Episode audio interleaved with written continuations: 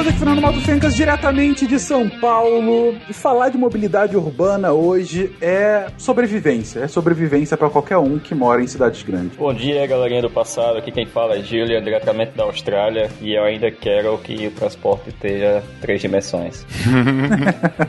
olá, olá. Aqui é o Felipe de Chicago. E a discussão entre macroscópico e microscópico não é só na física, é na mobilidade também. Olha é só. na biologia, né? Wala, wala. Aqui é o Pena, Pena de São Paulo. E o futuro da mobilidade urbana é a bicicleta voadora. Olha só, você ainda com essa ideia, hein? Essa vai sair, velho. Já fizeram, é né? Já fizeram. Tem que ser a sua bicicleta voadora. Ela voa com a pedalada, então se tu cansar, morreu, é isso? Uma cãibra já era. Morreu de quê? Cãibra. É um bom estímulo para você continuar pedalando. Fala pessoal, aqui é o Werther de Vila Velha no Espírito Santo e eu virei um carro crata, infelizmente. Ah, não acredito. Tem oito meses que eu virei carro crata. É, depois eu, Eu conto uma história. gosto do tom de voz de decepção do Werther. Como Claro, eu cara. virei um carro Pô, eu sou bicicleteiro, mas há oito meses que o meu trabalho novo me impede de ir de bicicleta pra lá. Que é uma área muito perigosa, eu tenho que ir de carro. Discutiremos sobre isso, mas Isso eu estou fazendo o sentido contrário a você, velho. Olha só. O saldo tem, pelo menos é zero aqui da De Gaspar Santa Catarina, aqui é Marcelo Guaxinim. E não acredita em nada do que a gente falar. Portal Deviante é contra a mobilidade urbana, porque quanto mais você ficar preso no trânsito, mais você vai ouvir nosso podcast. Não, não, não, não, não. Eu uso pedalando também. Você não precisa ficar preso no trânsito. Você agora é do time do carro, fique quieto. Você está ouvindo o SciCast, porque a ciência tem que ser divertida.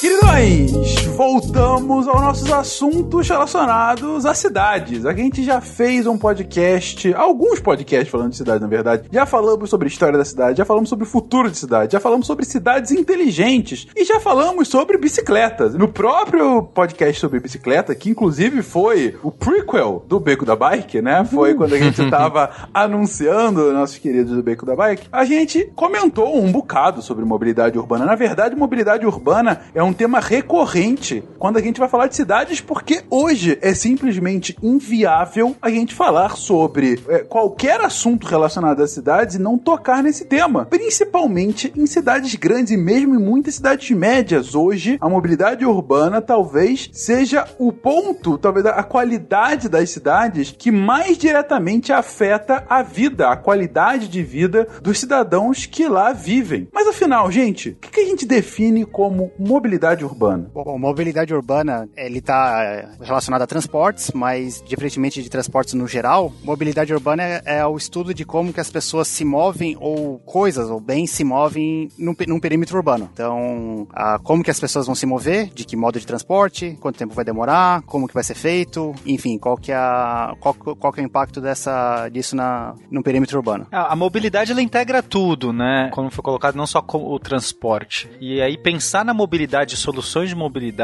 é você tá pensando na facilidade, no acesso às pessoas, às suas vontades dentro da cidade. Então, mobilidade tem muito a ver com liberdade. E a gente precisa ter essa liberdade do ir e vir, até que tá, né, garantida na Constituição. Como é que a gente garante essa liberdade do ir e vir numa cidade cheia de pessoas, cada qual com seus interesses e vontades? fazer a primeira pequena discordância, mas não é bem uma discordância que tem ah, várias terminologias para definir mobilidade e também parte que o Pe- que o Pena falou se encaixa mais em acessibilidade.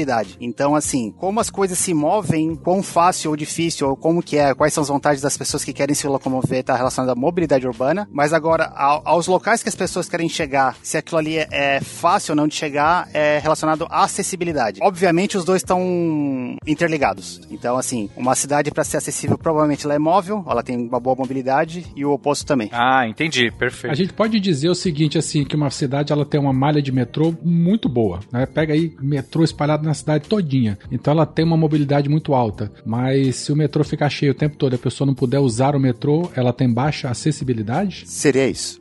Seria um bom exemplo. Muito bom. Ou seja, na prática, a mobilidade urbana vai tratar mais da infraestrutura e acessibilidade do, do potencial do uso dessa infraestrutura, se ela está carregada ou não, se ela tá fácil de eu chegar nela ou não, coisas do gênero. Isso, e eu acho que a acessibilidade seria até mais um pouco como é, o exemplo do Werther, a... que nem ele falou, você pode ter um metrô que a rede de metrô pode ser grande, ou pode ter, é, a- a- mover várias pessoas, mas aquilo ali pode não ser acessível para uma parte da população que mora mora longe do metrô. Entendi. Ou porque mora longe, ou porque o, o transporte é ineficiente e aí ele fica lotado e nem todo mundo pode usufruir dele. Eu acho que o, o exemplo do Rio de Janeiro aí é muito claro, né? Talvez seja de cidade. Não, mas é porque de cidades grandes aqui do Brasil, é a segunda maior cidade do Brasil em população, né? E tem um metrô com duas linhas, né? Que cobrem basicamente. que cobre basicamente a orla. Então é um metrô que é até grande em extensão, né? Em número de quilômetros, mas que a ampla maioria da população não tem facilmente acesso a ele, né? Então, assim, aí nesse caso, você tem mobilidade, mas não acessibilidade nesse, nessa sua definição, Felipe. Exatamente. E, e é o exemplo, o próprio, voltando ao exemplo do Werther, que ele falou que ah, às vezes existe uma linha de metrô ou ônibus, mas as pessoas não conseguem entrar porque está lotado. Ninguém,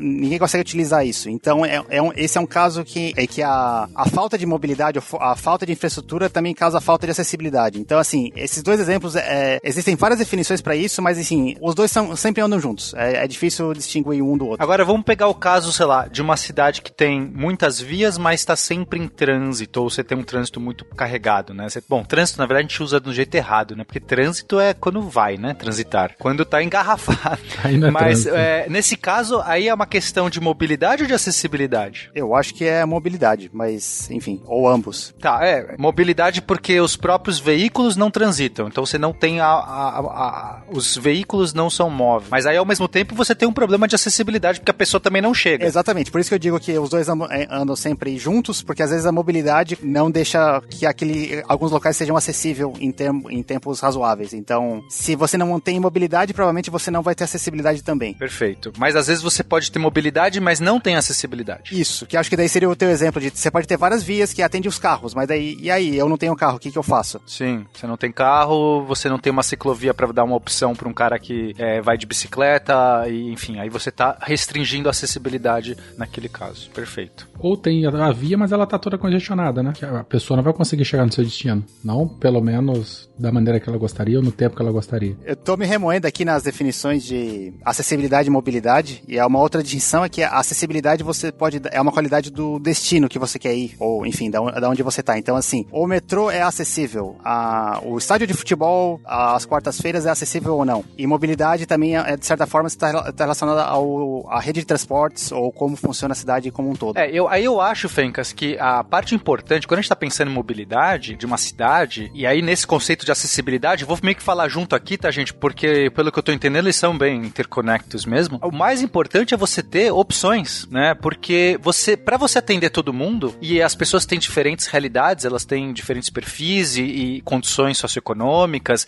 e, enfim, de todos os espectros possíveis. Então, ah, você precisa ter opções para que você consiga atender todo mundo. Vai ter o cara que vai poder usar uma bicicleta, mas vai ter o cara que vai querer de carro, ter o cara que vai de metrô, ter o cara que vai querer de paraglider, sei lá, vai ter o cara que Quem vai de nunca? teleférico, Que que é um vai ter o cara que vai na lambreta. Agora vão nos patinetes elétricos aí que já estão causando problema, Que que é um inclusive. Tem os patinetes elétricos. Já peguei um lá aí pra testar, muito legal. que é um paraglider?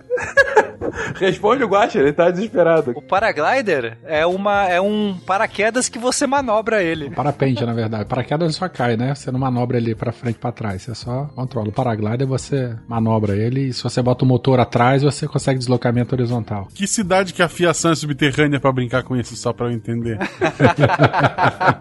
Porque tu vai morrer eletrocutado no primeiro curva, né, meus amigos? Não, mas a ideia ela tá mais pra cima, né? Você, vai, você pousa em cima dos, dos prédios, você já está A lá. ideia é ir voando. É, ué, por que não? Tem tudo Pô, pra dar que aí certo. pedalando e voando, pô, qual o problema da pessoa aí com o paraglider? Falando sério, a gente já teve os Zeppelins, né? Que faziam transporte urbano. É, Que era perigoso pra caramba, mas ainda você em um paraquedas pela fiação pousando no meio da rua, me parece um pouco mais perigoso. O pessoal tá fazendo bobagem de patinete, que é um brinquedo, nem um meio de transporte, é um brinquedo.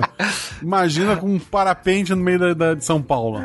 Aliás, patinete aqui em São Paulo, né, Pena? Tá uma febre isso aqui, dependendo Agora do. tá. É impressionante, dependendo da região da cidade. É, É verdade. é, virou outro esporte. Até porque realmente você consegue sair do trânsito que tava um. tá um caos, né? Mas. Mas sim, é impressionante o- a febre que foi desse, sei lá, último ano e meio, de repente. Parece que no Rio também já tá com bastante patinete. Eu fico um pouco entristecido, Fen. Quer dizer, eu fico fico contente porque tem mais opções e eu sou sempre o time mais opções. E aí, se a gente tá vendo que muita gente tá querendo essa outra opção, então temos que repensar e temos que ter um incentivo para isso. Mas eu fico um pouco entristecido porque a bicicleta, ela é tão eficiente, no caso, ou mais eficiente, se a gente for pensar que nem gasta bateria, etc., do que o patinete lá motorizado, e você já faz o seu esforço. Então o que eu percebo é que as pessoas não querem nem pedalar um quilômetro. E é mais barato também, né? Porque esse patinete é mais caro o, o, o custo, né? É. Então, é mais barato, você faz o esforço, você polui menos, né? Em poluição, porque você vai precisar carregar o patinete, etc. E por que mais nem isso? Então, o que me interessa é ver que a pessoa fala assim: não, eu vou pagar mais caro, não sei o que, não vou fazer esforço nenhum, porque eu vou pegar, eu não, eu não quero nem pedalar um quilômetro. As pessoas são preguiçosas, pena. É, essa é a natureza humana, né? A carapuça está servindo aqui, velho, porque eu já fiz o pedido do meu.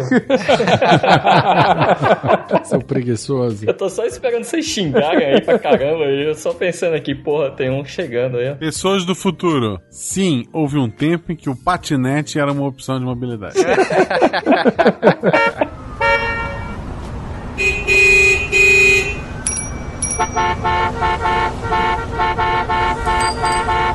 Bom, e o tempo todo, a gente até já entrou aqui, a gente está falando sobre meios de transporte, né? Sobre tecnologias que podem te levar do ponto A para o ponto B. Seja a tecnologia a mais rudimentar possível, qual seja a sua perna, até outras aí bem mais bem estruturadas, sejam elas individuais, como carro, bicicleta ou patinete, e outras coletivas, né? Como ônibus, metrô, etc. Mas o ponto é que, falando de mobilidade urbana, gente, a gente pode estudar tanto tanto o querer ir, ou seja, a demanda por se movimentar, quanto a infraestrutura que tem para isso acontecer, ou seja, é, é, a oferta de transporte, não? É, às vezes eu quero ir, mas não tem como ir, né? Sim, sim. Mas eu digo de um ponto de vista de, de estudo mesmo. Você tem que olhar sempre a oferta e demanda de, de é, locais onde as pessoas se movimentam e infraestrutura, não é isso? Ou você tem alguma outra lógica que, que é utilizada? Exatamente isso, Fencas. É, é que a transporte por si só não, não é uma coisa que existe por aí, porque assim, ninguém quer se transportar, ninguém quer. Assim, talvez andar numa via legal seja por si só uma, uma atividade, mas assim, as pessoas se transportam para fazer alguma atividade que elas querem fazer no destino. Então, assim, a, existe. O porquê que essas pessoas estão se movimentando depende de várias coisas. Então, depende do que, que ela faz, onde ela trabalha, a, onde que ela quer fazer compra, ou o que, que tem acessível a ela. Então, isso é um todo o comportamento mais de muito próximo, e na verdade é de umas ciências humanas. Então, é, ou como se fosse quase um estudo econômico de, de como que, que, que as pessoas querem fazer, ou para onde elas estão indo, ou para onde elas vão e, etc. E tem, mas todas essas decisões também são impactadas pela própria infraestrutura existente. Então, é, eu quero ir no estádio de futebol, mas não tem metrô para ir no estádio de futebol. Então, são isso faz parte da infraestrutura de transporte, mas enfim, é, são duas coisas que estão relacionadas também, né? É, se a gente pensar nessa estrutura como num, num mercado, né, de, de oferta e demanda, então a gente vai perceber que quando você tem uma demanda grande por um certo por mobilidade, só que você não tem uma, uma oferta, né, no caso a infraestrutura necessária para fazer aquilo, então as pessoas vão começar a ter alternativas para conseguir, mas isso inibe, isso acaba, acaba criando nas pessoas uma dificuldade. Por que, que eu vou sair daqui se o metrô tá tão lotado para pegar o estádio e se eu não tenho, se eu vou ter que passar por uma via perigosa e não tem iluminação e sei lá, eu não tenho um metrô que vai me ajudar na hora que terminar? Tudo isso vai impactar inclusive nessa demanda. Então o mercado vai meio, né? Esse mercado no caso que eu tô pensando é o mercado da, da, da das pessoas desse, dessa oferta e demanda de, de mobilidade. Então, isso vai acabar impactando também nessas escolhas das pessoas, que no fundo é uma, são escolhas do uso da cidade. A gente tem, tem que pensar, quando a gente está pensando em cidade, que a cidade é das pessoas, as pessoas elas têm que usar a cidade, né? E eu lembro muito bem aqui em São Paulo, quando inaugurou a linha amarela, então eu fazia um certo caminho lá específico, quando eu não ia de bike, né, que eu pegava é, o trem, aí eu tinha que andar a pé do trem, quando abriu a linha amarela eu, eu fazia lá da estação Pinheiros, já pegava, descia mais perto. Quando inaugurou aquilo, nos primeiros semanas era tranquilo e de repente houve uma explosão. E eu falei assim, cara, essas pessoas todas, elas estavam fazendo outros trajetos, de repente descobriram, né, alguma coisa conectou aqui. A demanda é reprimida, né, Pena? Exatamente. Então assim, é claro que des, é, tirou gargalo de outros lugares, mas no, do, do dia pra noite aquilo já virou uma multidão de gente. Você fala assim, nossa, mas essas pessoas estavam aonde, né? Isso é muito interessante. E, e aí demanda muito estudo também, para você entender essas necessidades. Voltando ao teu exemplo do, do mercado, que aí o mercado te oferece produtos e você compra aqueles produtos ou não, transporte é bem parecido, porque assim, você pode ter lá um, um o, o, a inflação e congestionamento são parecidos, no sentido que você oferece um produto que todo mundo quer, aquele produto vai ficar mais caro. Da mesma forma que no transporte, se você se todo mundo quer utilizar uma determinada via, aquela via vai ficar congestionada e o tempo vai ser maior. Então, assim, o preço que você paga. Ah, é o, te, o preço de conforto e tempo. Que legal, essa analogia é boa. Bacana. Exato. Bem, se a gente quiser ter, né? E é isso, e isso, inclusive, vai desestimulando também mais pessoas a, a, a se locomover, a usar e etc. Aí você vai expandindo seus modais e a, e a oferta vai aumentando, você vai desatravancando as vias, o tempo vai diminuindo, o custo vai, vai, vai diminuindo. Faz muito sentido. Dá um exemplo, vamos dizer, um pouco prático com relação a isso aí, que aconteceu aqui em Melbourne mesmo. E o que foi que eles fizeram para tirar os carros do centro da cidade, ou pelo menos diminuir os carros do centro da cidade, foi que o bondinho no centro da cidade é grátis. Então você pega seu carro, vai até as bordas do centro da cidade, estaciona em algum lugar e pega o bondinho e vai para o seu destino final usando o bondinho, porque ele é grátis naquela região. Então só assim você evita que o carro entre na, na cidade mesmo, que é mais congestionada e tem muitas pessoas por si próprio, e você simplesmente só oferece o bonde naquela região.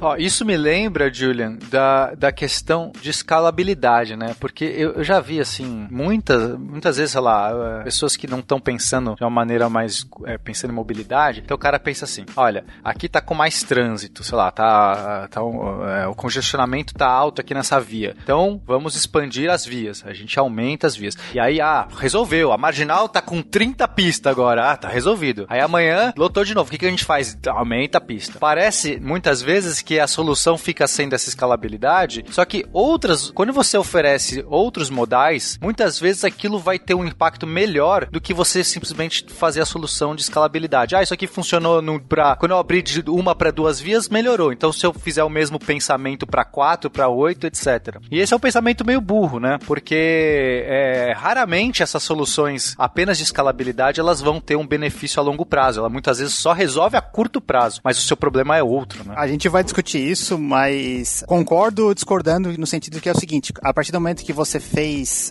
mais vias e mais pessoas passam a utilizar aquilo, quer dizer que mais pessoas estão fazendo diferentes atividades. Aí, se você for ver que atividades elas estão fazendo, se tivesse outra alternativa melhor ou não, mas assim, possivelmente quando você abriu vias, tornou possível o Fencas fazer um mestrado num lugar mais distante. E isso é bom. E, enfim, por mais que o congestionamento tenha voltado, esse congestionamento está voltando, mas ele está atendendo mais pessoas. Tendo dito isso, eu concordo que é possível você ter outras maneiras de prover a mesma acessibilidade, nesse caso, com, outra, com outros modais. Enfim, a discussão é longa, mas uh, tem esse aspecto também que às vezes é negligenciado. Sim, sim. Não, eu concordo. Eu, o, o, meu ponto seria mais, vamos supor que você vai ter que investir um dinheiro, né, um recurso para ou abrir vias ou para fazer outras opções. E muitas vezes as outras opções, que não são apenas de escalabilidade, né, ou seja, dobrar as vias, dobrar o número de ônibus, dobrar o número de metrô, dobrar o número de bicicletas, pode ser mais eficiente. Então não quer dizer que é sempre, eu não estou pegando nenhum caso específico, né? Claro que eu usei a marginal de exemplo, mas assim, é só como um exemplo genérico. Tem casos sim que a escalabilidade funciona, mas muitas vezes não é o melhor. Então para você investir o mesmo recurso, né, dinheiro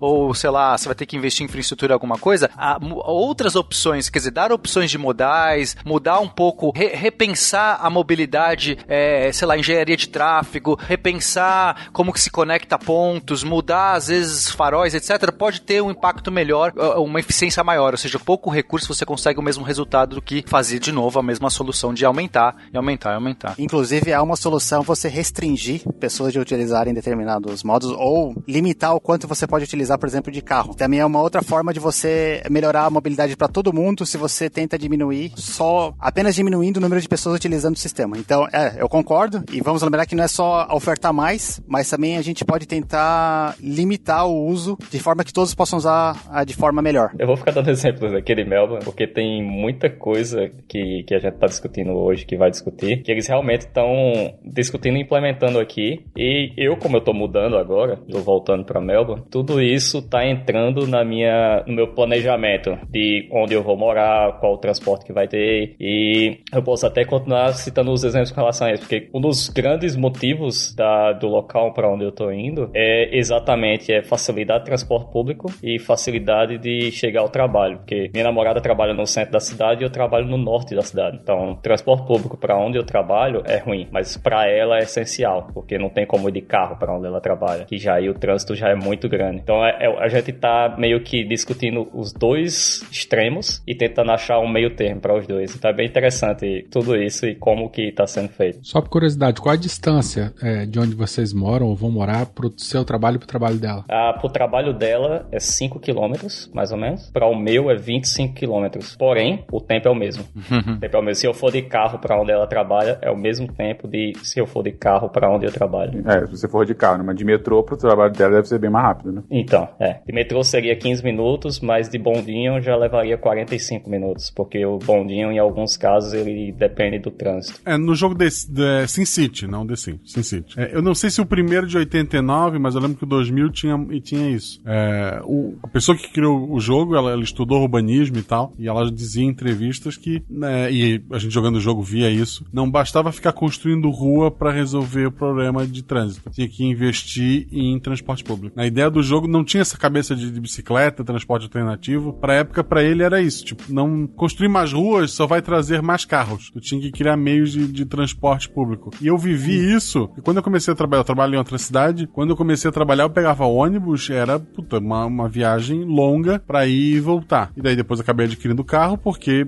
eu ganho uma hora e meia na minha vida. Três horas somando ir de volta, eu ganho três horas da minha vida. Então, vale a pena. Vou, eu pego uma BR e tal e volto. Aconteceu de eu ficar sem carro. É, foi problema. Deu? Fui ficar bateria. Eu sei que eu fiquei sem o carro uns dois dias. Eu tive que ir de ônibus. E daí, tipo, três anos depois, a cidade de Blumenau, que é a cidade vizinha, ela construiu corredores de ônibus. Construiu, não, pintou, né? Separou faixas exclusivas pro ônibus. A viagem pro trabalho, eu ganhei uma hora nessa viagem. Pelo menos na ida, que era mais complicada. Simplesmente porque eu não ficava parado, não precisava ficar parado junto com as pessoas no, nos carros. O ônibus simplesmente ele ia, e coitado de quem estivesse no caminho, porque ele realmente ele ia, por conta de ter uma faixa só para ele. Depois, pô, se eu transitasse aqui pelo centro da cidade, porque quando eu vou pro trabalho de carro eu pego a BR, né, que é direto, mas para quem transita ali no meio da cidade, eu não vejo vantagem do cara estar tá no carro, porque o cara tá lá parado e o ônibus tá voando, quase literalmente. É, aqui em São Paulo já há algum tempo também tem essa questão de, de ônibus, de, de faixas exclusivas, né, mas aqui em São Paulo já tá num ponto que nem elas estão dando vazão mais, dependendo do lugar, né, elas também param, então.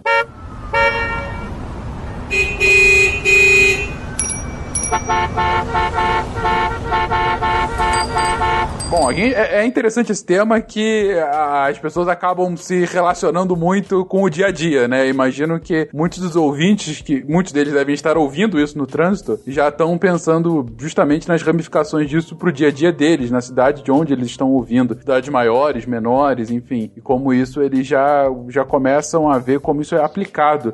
E o que é aplicado de forma muito diferenciada, dependendo da cidade, é justamente as redes de transporte, que é algo que a gente está falando falando bem ou mal desde o início do nosso episódio. Ah, como que os diferentes modais de trânsito, essas diferentes tecnologias de locomoção, elas estão aí disponíveis e em muitos casos, como elas se complementam. Como você vai de modal A para o B, para o C, para o D, até chegar ao seu destino, dependendo do tipo de viagem que você fizer. Ora, não é muito incomum, aí mais uma vez dou o exemplo aqui de São Paulo, alguém que tenha que. Alguém, principalmente pessoas que moram em bairros mais afastados, que começam a sua viagem de ônibus até o trem, do trem depois pega o metrô e no metrô chega no trabalho. Ou seja, para uma viagem uh, que ela poderia fazer de carro, é preferível ou é mais acessível que ela faça utilizando três modais distintos. Como é que a gente organiza isso, gente? Como que uma cidade sequer consegue estudar e principalmente planejar essa rede altamente complexa de transporte? A, a primeira coisa, Fencas, é a gente conseguir representar essas redes, né? Então essas redes são essas ligações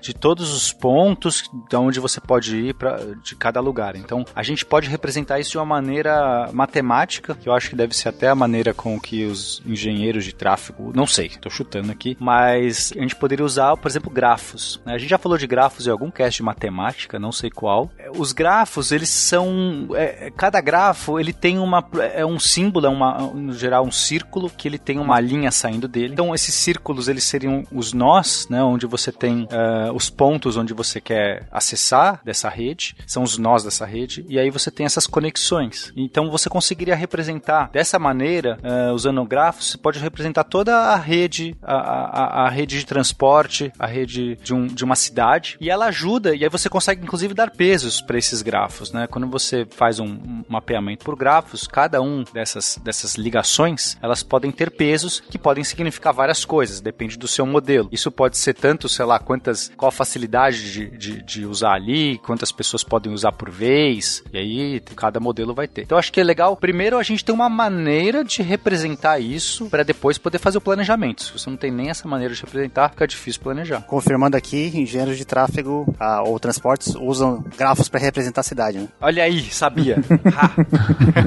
Eu só vou adicionar aqui o seguinte, né? Ah, por exemplo, no caso da... O que, que é uma ligação e o que, que é um nó, né? Qualquer ponto que tenha, ah, por exemplo, você tem uma rua na, na, na... Você mora em determinada rua e no meio dessa rua tem uma conversão à esquerda. E aí lá no final essa rua, enfim, vai dar numa avenida. Essa... Cada ligação dessa é um nó, por exemplo, onde você vira à esquerda, ele é um nó. E aí onde a tua rua começa e onde ela termina também é um nó. Então, na verdade, nesse exemplo que eu tô dando, uma via que a gente olharia como se fosse única, na verdade, são dois pedaços de vias. Enfim, cada conexão, cada possível conexão é um nó, e aí entre dois nós você pode ou não ter uma ligação. Eu não sei se foi, foi claro, mas podem até melhorar esse exemplo, mas uh, basicamente assim, cada ligaçãozinha, cada, cada lugar, lugar que você pode virar à esquerda e reto, ou que você tem uma opção, aquilo ali, a, aquela rua que você tava termina ali, do ponto de vista matemático, e começa uma nova, e começa uma nova ligação para um nó seguinte. Entendi. É como se fosse aquele jogo de ligue os pontos, e aí chega num ponto que você pode virar à esquerda ou direita, o ponto pode ter uma reta agora para direita ou para esquerda, que vai ser uma nova via, e quando você está tentando calcular como você vai de um ponto A para um ponto B, você vê como é que é, como você chega mais rápido ou com menos tempo a partir dessa ligação de todos os pontos. É, é acho que é isso, né? Todos os pontos que você pode chegar são pontos nesse mapa e todas as formas que você pode sair de cada ponto e chegar em outro ponto são todas essas ligações. Bom, e basicamente, por exemplo, quando você pede uma rota no Google, o que o Google tem ali por trás, ele tem um grafo, e, enfim, daí tem algumas operações no grafo ali para você achar uma rota ou, ou, coisas do tipo, né? E só e complementando uma outra coisa que o Pena comentou, que cada essas ligações têm pesos e esses pesos podem variar com o tempo. Então, assim, comumente em transportes a gente o, o atributo mais comum, o peso mais comum é tempo, tempo de viagem. E o tempo de viagem num determinado local não é sempre o mesmo, né? Então, assim, na hora de pico tem mais congestionamento, esse tempo pode ser maior. Enfim, daí também tem tudo por trás e como que esse tempo varia em função da, das demandas. Mas é, é, isso aí. Dentro do contexto aqui da, da pauta, quem mora em região metropolitana que já usou ônibus, né? Às vezes a gente tem assim os, os terminais rodoviários, aqueles concentradores. Aí a gente tem as linhas entre os terminais, a gente tem as linhas é, periféricas. É que as linhas de periféricas saem da periferia, se concentram nos terminais e as que são as linhas alimentadoras. E aí entre terminais a gente tem aquelas linhas troncais que ligam um terminal para o outro. E aí você tem tantos terminais, tantas linhas, né? É, então se a gente estiver pensando só no, no transporte de ônibus, a gente está falando num único nível. Se a gente colocar, por exemplo, é, um, um, um, terminal que também você já tem um metrô, então você já está pulando para um outro nível de, de complexidade nisso aí também. Se você tem um, uma pessoa que vai de bicicleta até o ponto final de ônibus da periferia, amarra e pega uma linha alimentadora, vai para um terminal, de um terminal vai para o outro e de repente lá na ponta pega o metrô para chegar no trabalho, você já tem aí umas três é, níveis de complexidade disso aí. E isso aí exemplifica mais ou menos isso, na prática, né? Mais ou menos isso tudo aí que a gente tá falando. E o exemplo do metrô, assim, esse mapa metropolitano de metrô que a gente vê que tem uma bolinha para estação e uma ligação entre estação, aquilo é exatamente um grafo. Então, isso, ao, isso pessoal aí. que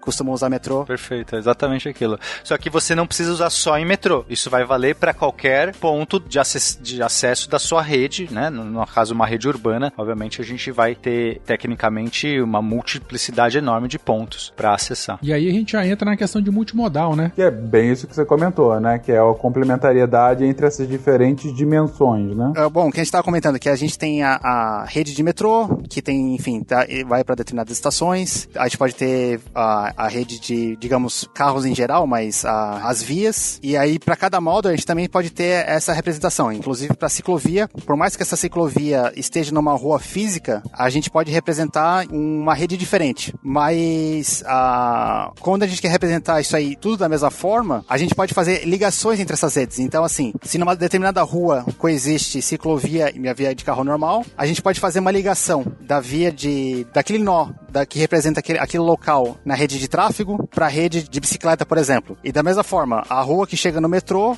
tem uma conexão entre a rede de metrô e a rede viária também. Então, assim, dessa forma a gente consegue que nem algo, acho que foi o Frank que estava comentando que eu saio de casa, eu, pe eu pego uma bicicleta e vou até o metrô, aí do metrô eu pego determinada rota, saio de determinada estação, aí eu pego um ônibus, aí eu ando até chegar no meu trabalho. Então, dessa forma a gente consegue representar e fazer esse caminho, uh, e representar esse caminho todo na em todas essa, essas redes multimodal que na verdade são interligadas. Um, um exemplo claro disso, bem óbvio, é quando você tem a ligação de metrô e trem, por exemplo. Então você vai ter uma, uma rede de trem, né, ferroviária ali que está atendendo a cidade. Em algumas estações você pode fazer a baldeação para pegar um metrô, né? E aí você teria nesse caso exatamente essa conexão, uma rede separada da outra, são grafos representando uma rede de trem, grafos representando uma rede de metrô. Em algumas estações existe a conexão de uma rede na outra e aí é onde você pode sair de um modal e entrar em outro. Claro que toda vez que você tem uma, uma estação aberta para o público, que tem uma calçada que a pessoa pode andar, você vai ter uma conexão também com outro modal que vai ser o modal do pedestre, modal, né, que a pessoa pode andar ali e aí também provavelmente ali vai ter também o acesso aos modais de carros, né, os, os modais de automóvel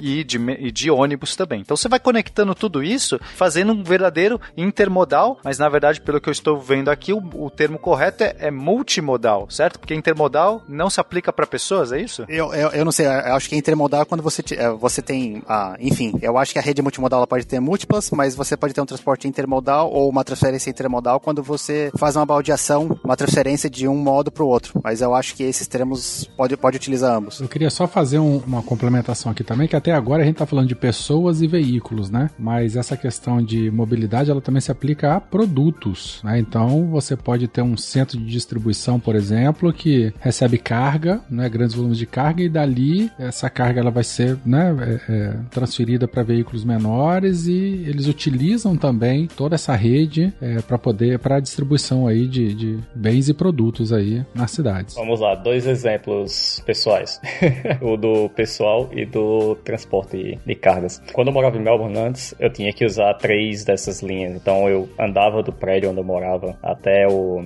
a linha de Bondinha, que a linha de Bondinha levava pro centro da cidade. Então aí só aí já tem dois nodais, que é o andar, o caminhar. E, ou você até poderia ir de bicicleta também se quisesse, porque tinha as ciclovias. Então vai de bicicleta. É, chegava no centro da cidade, você pegaria um trem normal ou o metrô da cidade para levar você até a estação central da cidade, onde você pegaria o trem intermunicipal. Que aí eu pegaria esse outro trem e iria até a cidade onde eu Você pegaria ou você pegava? Agora eu tô curioso. Eu pegava, eu pegava. Caraca, aí você tá, você tá fazendo, você tá pontuando em todos, né? Cê... Eu fazia, eu, eu realmente eu utilizava todo o cartela o... cheia, né? Você ganhava o bingo todo dia o multimodal. Mas você vê que a cidade ela era projetada realmente para isso. Tipo assim, os bondinhos, ou trem, ou metrô da cidade, dependendo de onde você mora, levava para o centro da cidade e de lá ele redistribui para onde você quiser ir. Então eu chegava no centro da cidade, pegava o metrô, que levava para a estação central, e da estação central eu pegaria o trem intermunicipal para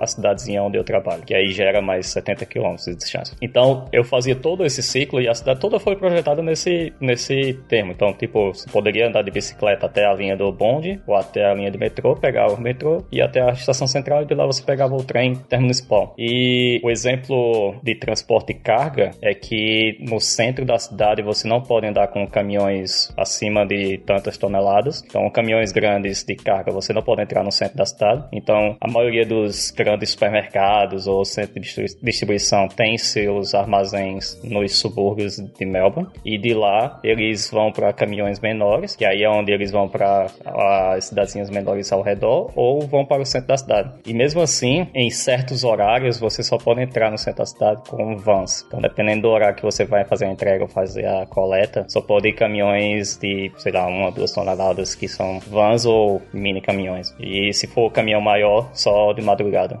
Que aí você evita ter caminhões no centro da cidade. E continuando no exemplo do da, da, da comentário do Pena e agora do, do Julia, né? O termo intermodal, é, ele geralmente é mais utilizado para transporte de cargas. Então, assim, quando uma. Que nem esse exemplo que ele colocou, que na verdade o caminhão tem que chegar a determinado lugar e na verdade às vezes tem que redistribuir para um outro modo, né? Nesse caso, seria o mesmo modo de transporte, mas para transporte de cargas em geral, às vezes é como você transporta pelo rio, aí esse, esse rio chega em determinado lugar e você, enfim, a, utiliza outros modos até chegar isso no, no consumidor.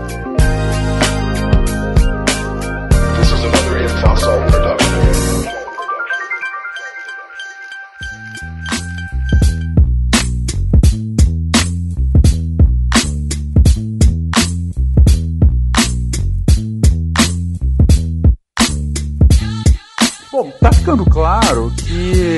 Ainda que você represente por grafos, como a gente colocou antes, ou se você já coloca isso nos mapas e como que os modais se relacionam, enfim, o ponto todo é que eu tô entendendo aqui de estudos de mobilidade urbana é sempre arranjar a melhor solução, a seleção mais eficiente, de menor tempo, de menor rota possível para esse deslocamento, seja um deslocamento pessoal seja um deslocamento de mercadorias. E eu acho que a principal, o principal exemplo que a gente tem hoje disso, né, gente, são os mapas, os aplicativos, né, que dão isso pra gente. Eu quero ir do ponto A pro ponto B, ele vai lá e já mostra pra gente a melhor rota possível, né? E aí, porque ele consegue conectar as informações dos mapas com informações de trânsito no local. Gente, mas isso tudo precisa de, de, um, de um mapeamento anterior, né? Precisa de um sistema de fato geográfico para que você possa imputar esses dados e a partir daí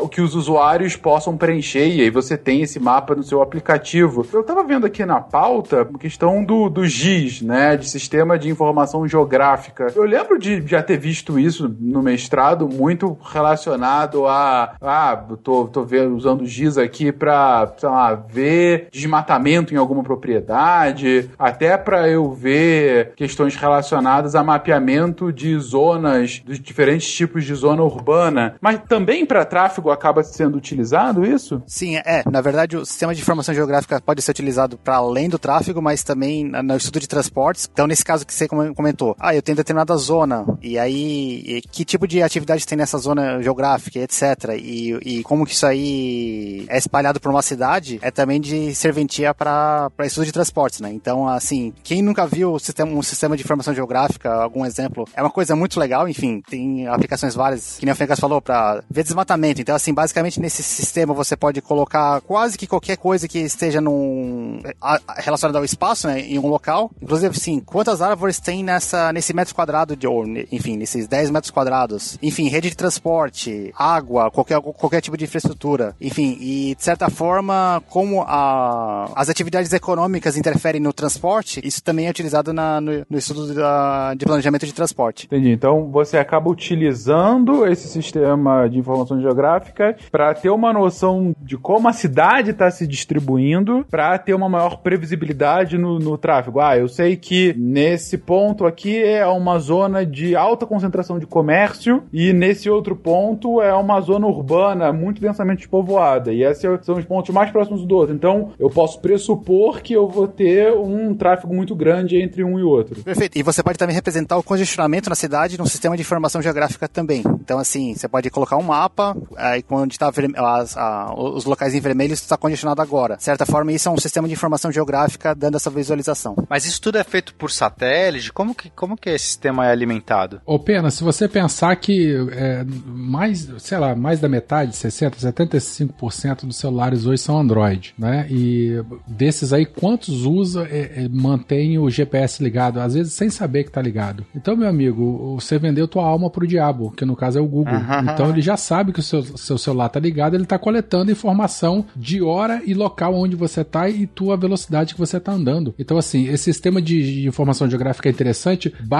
O mais básico de todos, você consegue saber o caminho, né? Você consegue ter fisicamente mapeado a- as rotas. E depois disso, né, você consegue saber quantos carros estão passando por ali com o GPS ligado. Então você já tem a velocidade, você já tem um fluxo. Isso tudo a, a- a- a- né, a- a- vai para a nuvem e esses dados eles são coletados. Então você consegue estimar praticamente em tempo real, não necessariamente via satélite, né? Porque o pessoal acaba deixando o, o- o GPS ligado, o 4, 3G, 4G ligado direto e essas informações elas são coletadas. Se não forem coletadas agora, serão coletadas posteriormente. Até com o GPS desligado, ele coleta via antena de 4G, né? Triangulação. Também, exatamente, mesmo com o GPS desligado. Ah, entendi. Voltando à pergunta do Pen, ah, o que é um sistema de informação geográfica? É basicamente um banco de dados, por, por exemplo, uma planilha do Excel, que o Fencas adora, e que o que você tem ali armazenado está também relacionado à latitude, longitude e altitude daquele local. Ou se for, por exemplo, uma zona, aquela zona é um polígono. Que você, enfim, se for um quadrado, quais são a, o perímetro desse, desse polígono e aquilo ali, ou seja, ele é georreferenciado. Por isso que tem é, esse termo de georreferenciação. Então, basic, mas assim, basicamente, o sistema de informação geográfica, ele alimenta e é alimentado por um banco de dados que tem, que tem, que, a- que as informações que estão ali, ah, tem informações relacionadas a, enfim, a latitude, longitude, basicamente a georreferenciação da, da informação. Então, assim, eu tenho uma rua nesse local. Num grafo, o grafo não, não, não sabe exatamente onde está, assim, basicamente a, a notação matemática, a gente não está vendo isso daí exatamente na qual é o ponto exato que aquilo ali coloca no, na cidade. Mas assim, lá, depois quando eu estiver alimentando o banco de dados, fala, não, ó, existe essa rua A, que vai do ponto A ao ponto B, e o ponto A está na latitude tal, e o ponto B está na lati- latitude tal, ou latitude e longitude. E aí dessa forma eu consigo ver essa, essa representação gráfica da, enfim, em cima do mapa da cidade. E se você tem vários celulares passando nesse mesmo intervalo, né, você consegue afirmar com, com certeza maior de que ali tem uma rua. Sim, sim. É, é, basicamente, isso aí você pode utilizar dados de, de várias fontes, né? A- geralmente o mapa da cidade existe um, ah, já alguém que já fez isso antes, e, ah, enfim, tem esses bancos de dados já, já pronto. E aí também você pode representar atividades na cidade ou onde as pessoas estão. E aí, como o Werther falou, vo- você andando pela cidade, você está alimentando um, um sistema de informação geográfica de como as pessoas estão se movimentando pela cidade. Tá, mas então, só pra entender, os grafos, eles são representações abstratas. Por quê? Porque as conexões, as linhas, elas não, não precisam ter o tamanho, nem a posição onde tá acontecendo de verdade. Eu vou lá e falo assim, olha, tem um ponto aqui, tem um ponto ali, eles, eh, as distâncias que eu desenho na- no papel, esse grafo, não correspondem às distâncias reais a, a- do que é realmente a cidade. Obviamente, você vai fazer só uma representação abstrata da, da rede. E aí, esse sistema, ele realmente assumiria, atribuiria para cada um dos pontos da rede uma, uma coordenada geolocalizada no meu mapa. Então agora eu sei exatamente que aquele ponto é esse lugarzinho na, na minha cidade, essa via é essa via que, que sai daqui, dá uma volta chega até lá. É mais ou menos isso? Perfeito, perfeito. Inclusive, aí, como o Fencas comentou, da zona, então, assim, além de eu representar o próprio rede da cidade, posso falar, não, eu vou definir as zonas que eh, eh, são definidas por esse, esse, esse ponto. Então, assim, o centro da cidade de São Paulo, eu vou, enfim, você pode definir uma, enfim, um polígono já referenciado do que é aquilo ali. Aí, é exatamente o que você falou, daí você pode ter uma representação gráfica daquilo ali, representação geográfica da, da, o que- daquilo que você está representando abstratamente. Tá, mas agora, ah, pegando o que o Werther falou, que as pessoas têm celulares e aí é, isso tudo tá gerando um monte de dados pro Google, pro Waze, ou seja lá quem for. Mas os órgãos de engenharia de tráfego, eles também têm acesso a isso ou isso é só, só o Google pode ter esse acesso? Vocês usam isso de uma maneira realmente eficiente para pensar a mobilidade da cidade? Para algumas coisas o- os dados do Google são utilizados, para outras coisas não. Alguns dados eles não não vendem, nem mesmo que você queira comprar, mas sim. Não, é claro, é, é, o Google não vai disponibilizar tudo, né? Por exemplo, eu vou utilizar a, ou a, o pessoal aqui no laboratório está começando a utilizar a dados de, por exemplo, uma frota de táxi que anda pela cidade, enfim, 3% dos veículos da cidade, de determinada cidade, você tem acesso a toda a trajetória desses veículos. E, enfim, esse tipo de dado é válido e você pode tentar fazer uma melhor, um pla- melhor planejamento urbano de transporte com base nesses dados. Então, assim, é válido e é, é possível. Seria legal se o Google disponibilizasse todos os dados, já que a gente poderia fazer coisas melhores, mas... Rádio usa um negócio bem mais simples. É, hoje em dia, pelo menos a rádio que eu escuto, ele faz toda. Ele vai falando do trânsito de manhã pras pessoas. Não precisa mais do helicóptero, do pessoal, do repórter lá na. Ele liga no Waze e fala É o- o que, que tem no Waze. É o ele liga o Waze e as pessoas, ele tem um número do WhatsApp e as pessoas vão avisando pra ele pelo WhatsApp onde é que tem acidente, onde é que tá lento. E entre uma música e outra ele vai avisando: olha, rua tal, parada, é, acidente com, com moto em tal lugar. Ele vai dizendo à medida que as pessoas vão mandando pra ele pelo WhatsApp.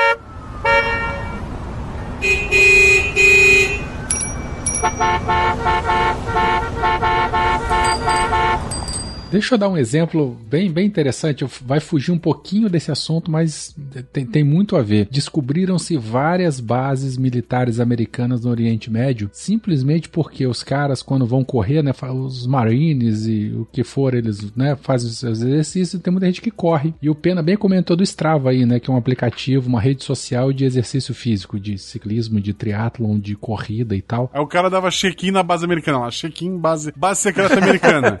check-in. É, na verdade não são mais secretas, né? Porque todo mundo descobriu por quê. O, o cara vai correr, liga o GPS dele pra poder ter a velocidade, direção e tal. E no GPS ele, ele marca o caminho. Então, de repente, e lá no Strava, que é essa rede social que a gente acaba usando muito assim, a gente consegue ver no mapa onde é que tem muita movimentação. Então, assim, de repente você vê no meio do deserto de não sei aonde um monte de gente correndo ali na- por aquele mesmo local, em horários parecidos. Você bate o olho assim, poxa, isso não é uma coisa natural. Aí vai investigar, investigar, é um monte de militar que correu com Strava, que marcou o seu registro, né, seu track log, e aí Compartilhou com a galera. compartilhou com a galera, e aí ali identificou uma base americana. Olha que doido, cara. Olha Então só. é praticamente o check-in que o Gosta falou. então, É, né? exatamente.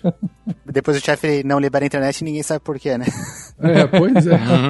Mas é bem isso que o Pena comentou, e vocês comentaram agora há pouco. É aquele caso que aparece todo, toda semana, alguém posta no Twitter, do fulano que postou no, no Facebook material roubado, droga ou arma, e foi pego pela polícia na porta de casa. Ele postou a foto em aberto, todo mundo pode ver, alguém denunciou e pela foto já acharam o cara. Agora vocês estavam comentando justamente sobre como que ah, o sistema de informações pode ser georreferenciado, ou como você cruza as informações e você vai retroalimentando. Mas indo um pouco mais a fundo, gente, como que a gente planeja um sistema de transporte? Porque agora a gente está comentando como a gente está coletando as informações, e a gente falou sobre a complexidade que é pensar no sistema de transporte, mas como é que é o planejamento? Que, que tipo de lógica? Imagino que a questão de utilização de grafos, de sistema de referenciamento, são ferramentas bem importantes, mas que tipo de indicadores, que tipo de lógica é utilizada? Como eu estou aqui pensando numa cidade, eu quero melhorar o meu sistema de transporte, ou eu quero criar um sistema de transporte, sei lá, é, que tipo de informações vai me ser necessária para eu chegar no melhor modelo possível dessa lógica de transporte?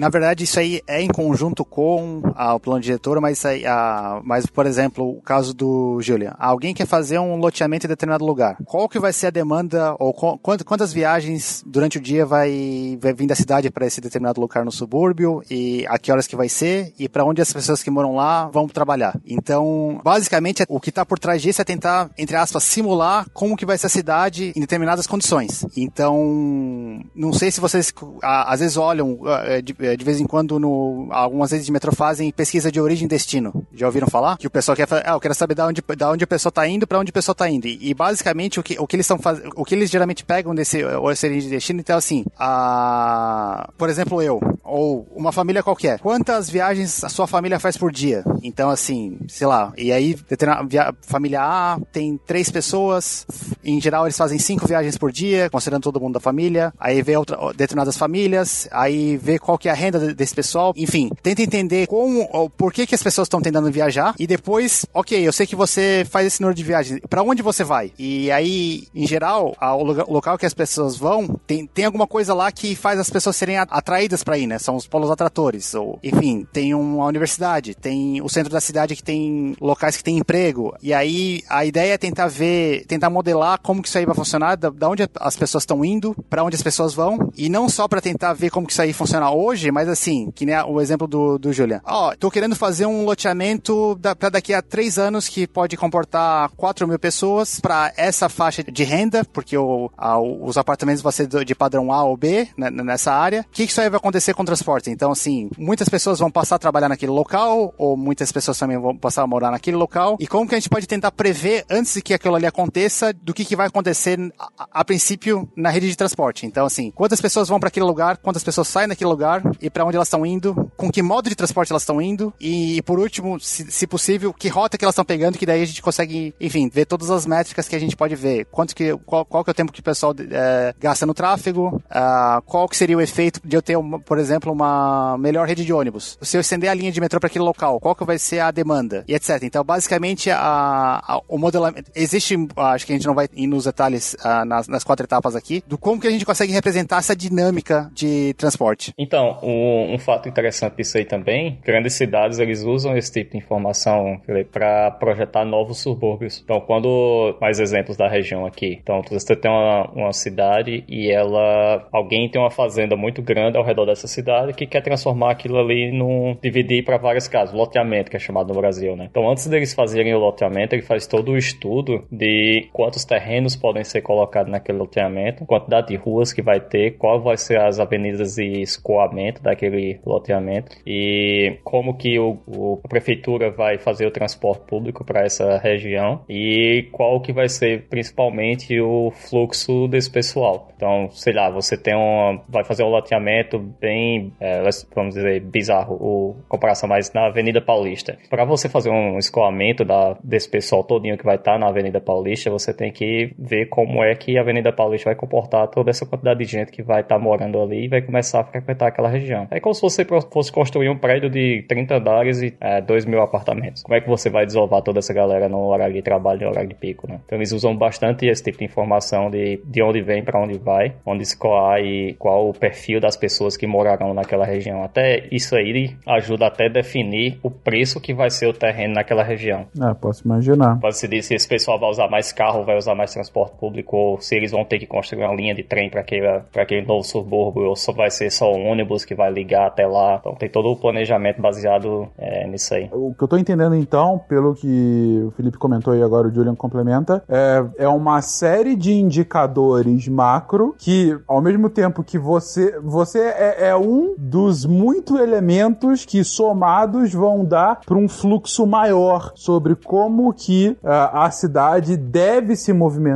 é, de onde ela está indo, para onde ela está indo, como ela está indo, que horas ela está indo e somando tudo isso e colocando num grande modelo, eu consigo ter uma previsibilidade de que tipos de transporte, que tipo de modais eu poderia utilizar para tornar isso tudo mais eficiente possível. É, exatamente isso. É tipo, eles projetam quantos supermercados vão ter que ter naquela região, quantas escolas primárias, quantas escolas secundárias, onde essas escolas vão ficar, é, o tamanho dessas escolas, tamanho desses supermercados, toda a infraestrutura da região é toda planejada antes mesmo deles liberarem o loteamento. Perfeito. É, só voltando então só uma discussão inicial que a gente estava falando de demanda e oferta. Então assim, a questão, ali a demanda seria os usuários e as condições dele, que em geral é representada pela renda e a, o número de pessoas dentro da família e, e onde que elas moram. E a oferta seria a oferta de transporte, que daí seria a rede viária, a rede de ônibus, etc. E aí o, tende a se fazer um modelo de forma a prever exatamente o que, que vai acontecer nessa interação entre demanda e oferta que, que ocorre na, na cidade. Tem tudo a ver com o plano diretor, né, municipal. O plano diretor, ele é como se fosse um, um documento que, que visa orientar a ocupação do espaço urbano. Então, ele que vai dizer as regras de como você pode habitar, que tal, tamanho de prédio você pode construir, qual o tamanho de casa. Eu imagino até que isso deve se estender para vias. Então, é aquela coisa, ah, na Avenida Paulista pode ter prédio. Então você tem que você, você consegue pensar que as pessoas vão ocupar, vai ter uma densidade muito maior de pessoas nos prédios da Paulista do que numa região urbana, é uma região residencial. Talvez você não possa ter, ah, bom, apesar que residencial hoje em dia pode ter prédio também, mas eu digo, talvez uma região que você não possa ter casas acima de um certo tamanho. Acho que em Pinheiros, por exemplo, você tem lá uma limitação, não pode ter prédio. Isso tudo tem a ver com escoamento, porque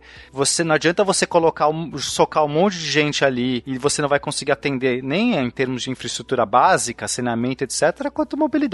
Então acho que tudo isso meio que tem que ser costurado também por esse plano diretor, né? Não, cara, eu acho que tá dando para entender a lógica. É assim uma modelagem de um, de um sistema, de um sistema com muitas variáveis e muitos indicadores, e você vê as opções e as melhores formas de você é, calibrar, de você ir calibrando esse sistema para tornar o mais eficiente possível, levando em conta questões de preferência dos usuários, de condições socioeconômicas do usuário e questões relativas à própria cidade, né?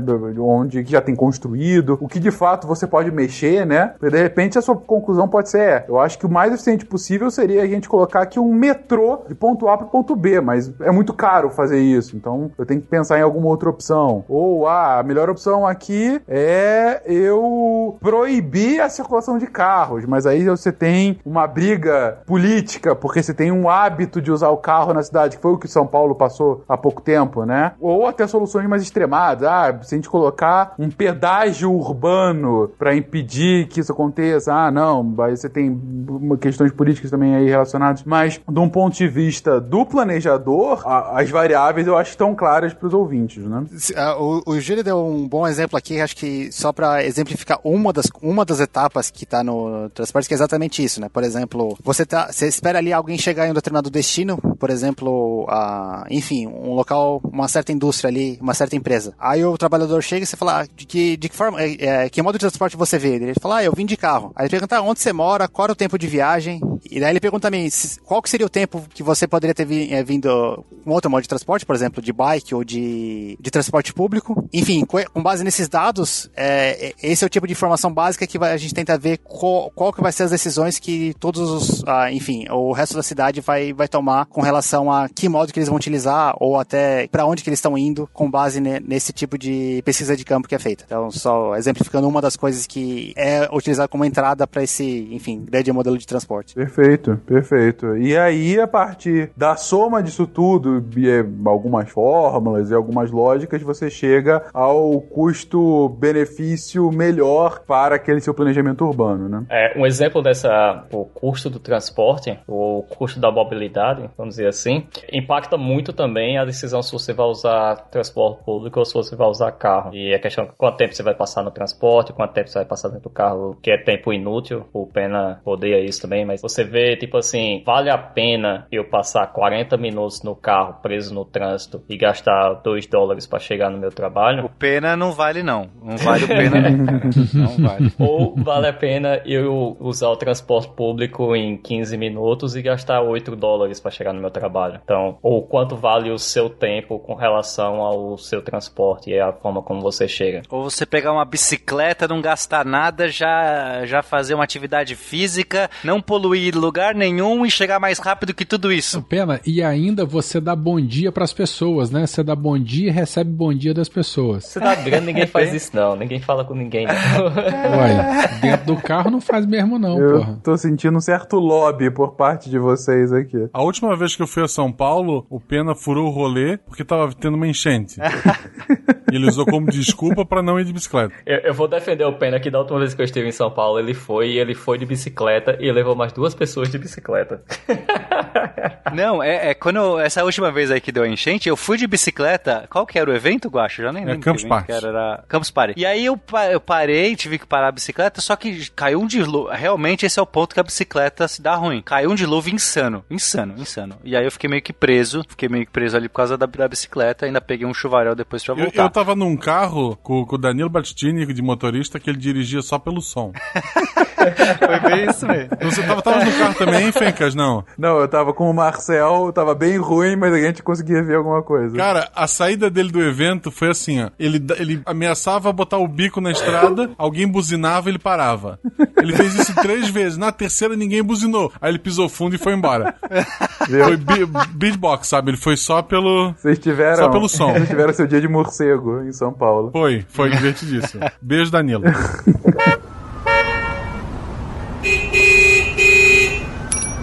Thank you. O exemplo inicial de para onde eu estou indo agora, que o, todo o planejamento nosso, que é ela precisa trabalhar na cidade, eu trabalho fora da cidade, tem um vai usar transporte público, outro vai usar carro, e o custo disso aí. Então, é, para eu ir pro, pro meu trabalho de transporte público, que eu até preferiria, demoraria cerca de 30 minutos e é tem uma parada de trem do lado do prédio e a parada de trem do lado do trabalho. Então eu só iria, andaria até a parada de trem e iria ao trabalho. Só que o custo é de no mínimo 8 dólares por dia. Então, se não me engano, é 8 dólares e 20, que é 4 dólares e 10 cada perna. Então, se você. Eles usam cartãozinho, se você dá o, o topon no cartãozinho, o tap-on, você pode usar o transporte por duas horas. Só que um dia inteiro de trabalho você vai ter que dar o tap-in de novo, né? Então você vai pagar duas vezes o transporte e cada, cada trecho desse é 4 dólares e pouco. De carro, eu chego a gastar cerca de 3 dólares, 4 dólares. Então é uma diferença muito grande. O tempo não compensaria, que é somente 15 minutos de diferença para ir de transporte público e de carro. E transporte público eu gastaria 3 vezes mais. No caso dela, para ela ir de carro, ela gastaria 45 minutos, vamos dizer assim. E o custo seria, será, 1 dólar. Porém, para ir de transporte público, você gasta 15 minutos e gastaria os 8 dólares. Porém, tem toda a questão do estacionamento no centro da cidade que você não consegue. E aí você vai ter que pagar o estacionamento também. Aí já é mais 15 dólares, ou dependendo de onde você parar, o custo vai variando. Então você vai vendo todo essa, esse peso do, do custo, vai chegar à conclusão de que, tipo, eu vou de carro pro trabalho e ela vai de transporte público mesmo, porque uma coisa não compensa a outra. Tipo, academia. Eu tô pra, tava procurando academia, encontrei uma academia que fica exatamente do lado de uma estação de trem no meio do caminho pro meu trabalho e que também fica no trecho que eu pegaria voltando de carro. Então eu não me desviaria muito do meu caminho para poder ir para academia e para poder chegar em casa. Supermercado, tudo é levado em consideração quando você faz toda essa mobilidade, né? É, foi interessante você colocar isso, Julian, que eu acho que está exemplificando bem o que estava sendo comentado sobre a, o, o, cálculo racional individual de cada um e o porquê das escolhas dos modais, né? Mas a gente voltando aqui pro macro agora, voltando pra, pra gente, uh, pro planejador, né? Que não é todo mundo ouvindo vários Julians, ele sim tem que ter dados para chegar e estimar esse planejamento e mais do que isso, é tentar simular com a infraestrutura da cidade como que vai ficar esse tráfego, né? É, dado que eu já tenho essa infraestrutura, como que essa infraestrutura ela vai se comportar com mais gente aqui, com menos gente ali, num horário de rush, num horário normal, enfim. Como é que isso é feito, gente? Como, como que é, esses modelos de simulação de tráfego de fato acontecem? Então, existem várias ferramentas para simulação de tráfego e tem basicamente duas classes diferentes, né? A uma que é todo mundo já deve ter visto, todo mundo não, uh, mas é comum você ver vídeo na internet de você ver aquela simulação de tráfego que tem cada veículo, cada veículo seguindo aquela faixa, e aquele veículo, enfim, ele desenvolve uma certa velocidade, ele pode trocar de faixa se a, a faixa ao lado tá, tá melhor. E essa aí, é, é, enfim, que é a, é a, mais visual que o pessoal gosta de, de mostrar, essa é a simulação microscópica, né? Então, assim, a gente está tentando ver como cada veículo se comporta baseado na, nas condições da sua vizinhança. Então, assim, se o cara, se o cara da frente está andando devagar, eu tenho que andar devagar, porque eu não posso bater nele. Enfim, eu, eu tenho que evitar a colisão. Ah, mas também, de certa forma, eu quero andar mais rápido. Então, se a faixa da esquerda tiver fluindo melhor, eu vou ir para a faixa da esquerda para conseguir desenvolver uma velocidade maior. Basicamente, esse é um, uma das classes de modelo, né? E esse aí, geralmente, quando alguém mostra resultados de simulação de tráfego, é esse tipo de ferramenta que está por trás. É, tem um, um vídeo que eu já vi na internet que eu imagino que seja uma dessas ferramentas, que é justamente um cara, ele vai alterando as variáveis da velocidade, do número de carros numa pista circular, e aí vai mostrando, por exemplo, ah, o que acontece quando você tem uma mudança de faixa e como que o, os carros todos vão parando num, num, congestionamento quando um cara lá na frente muda de faixa. Isso é o que? É uma, é uma ferramenta baseada nesses modelos de, de, de, de simulação. Isso, exatamente. E a outra que também é famosa é, é como que o efeito do limite de velocidade pode melhorar o fluxo, que também quando teve a discussão do, da, da redução de, do limite de velocidade na, nas marginais de São Paulo.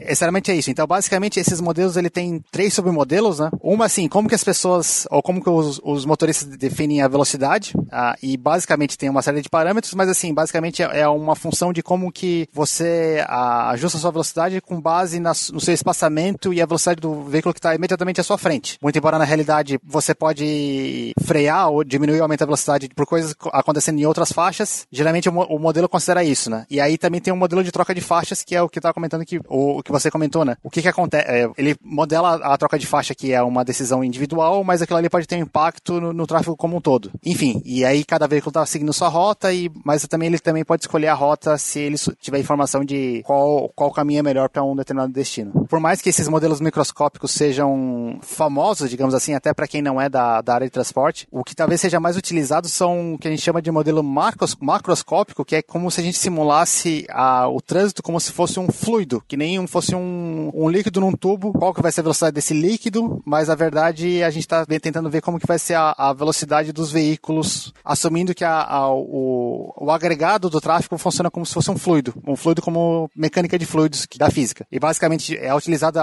até as mesmas equações. É mesmo? Olha que legal. Usa Navier-Stokes para fazer isso? alguns modelos de segunda ordem usam a, a Navier-Stokes, mas aí, enfim, alguns são modelos mais simplificados, mas assim, a conservação de massa, que é o básico da mecânica de fluidos, é a mesma. A única coisa que muda é, é a função de velocidade das partículas, ou do, no caso ali, do fluido. Que nos fluidos você pode ter a interação tridimensional, e aí no, no caso básico do tráfego, não, você só, você só é impactado com o que está acontecendo na, na, sua frente, né? É, forma fluidos laminares, né? Imagina. Isso, e a, até tem um lance de ser turbulento, porque assim, o, o, basicamente o, o, tráfego pode ser descrito assim, tem uma certa dinâmica quando ele está até, até perto da capacidade que ele está não congestionado, e aí quando tá, começa a ter congestionamento, aí você tem umas certas instabilidades, umas oscilações, que mais ou menos é parecida com a turbulenta. Que legal isso, nossa, olha aí, físicos podem trabalhar com engenharia de tráfego. É legal pra caramba, até porque isso aqui é exatamente o que eu faço todo dia, não tem coisa mais legal que isso.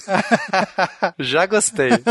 Você fica fazendo mecânica de fluidos no trabalho, Felipe? Basicamente é isso. Enfim, às vezes depende da, da aplicação, pode utilizar ferramentas microscópicas ou macroscópicas, mas em geral é, é enfim, como tentar fazer esses modelos de simulação macroscópica melhor possível, enfim, para determinadas aplicações. Então, até tem uma figura aqui que talvez a gente coloque no, no cast, mas assim, como que vai ser o congestionamento de uma determinada rodovia para uma determinada demanda? Só para entender uma questão, é, desculpa, que eu estou realmente muito interessado. Vocês trabalham com condições de contorno tipo divergência igual a zero, ou seja, né, para o público que não, não sabe o que é isso, não tem sorvedouros ou nascedouros, ou seja, a, as coisas elas não podem simplesmente sumir, né? Porque imagino que os carros não simplesmente somem, ou sei lá, as pessoas simplesmente somem, que seria uma condição natural para fluidos, ou uma desses nós, assim, sei lá, quando o carro entra no estacionamento, ou quando ele sai de uma via, ele pode ser considerado como se tem uma divergência não zero. A maioria dos modelos, quando o cara apresenta a modelagem matemática, é igual a zero, ou seja, tem conservação de massa, mas, enfim, não é difícil a gente colocar o a gente chama de centroide, né? Onde que as pessoas ou são originadas ou onde elas são. Ah, legal. Aí você tem zonas de sorvedouro e nascedouro de, de pessoas, assim. Basi isso, basicamente. Então, assim, nesses locais eu coloco assim, ah, vai ter determinado padrão de, de pessoas uh, sendo criadas. Uhum. Uma taxa de pessoas que surge. É, é como se você estivesse ligando uma torneira, vai, assim, pro, pro ouvinte, é uma fonte. Ou colocando um ralo. Ou colocando um é, ralo, exato, né? Porque eu tô pensando aqui, porque é, a, a, na maior parte isso não vai acontecer. As pessoas fluem, então o fluido ele vai ser meio que incomprimível ali, então ele vai seguindo é, na, na, sua trajetória. Mas em alguns pontos você vai ter se, onde as pessoas, se elas querem sair, eu tô supondo aqui, tá, gente? Porque eu tô realmente pirando. Então se elas se tem um fluxo que vai do centro para periferia ou vice-versa, e naquele momento você vai colocar no centro ali um nascedor, uma fonte de pessoas, e no, na periferia você vai colocar um ralinho, alguns ralos para escoar essas pessoas. E aí você vê como que esse fluido acontece no meio do caminho, é isso? Perfeito. Voltando ao exemplo do balde, digamos que você tem um balde, uma torneira em cima e um ralo que seja, enfim, sempre com, com a mesma abertura, que, tá, que pode uh, descarregar uma, uma, certa capacidade de água. Então, assim, a, o padrão de demanda é assim, você abrindo no início do pico da manhã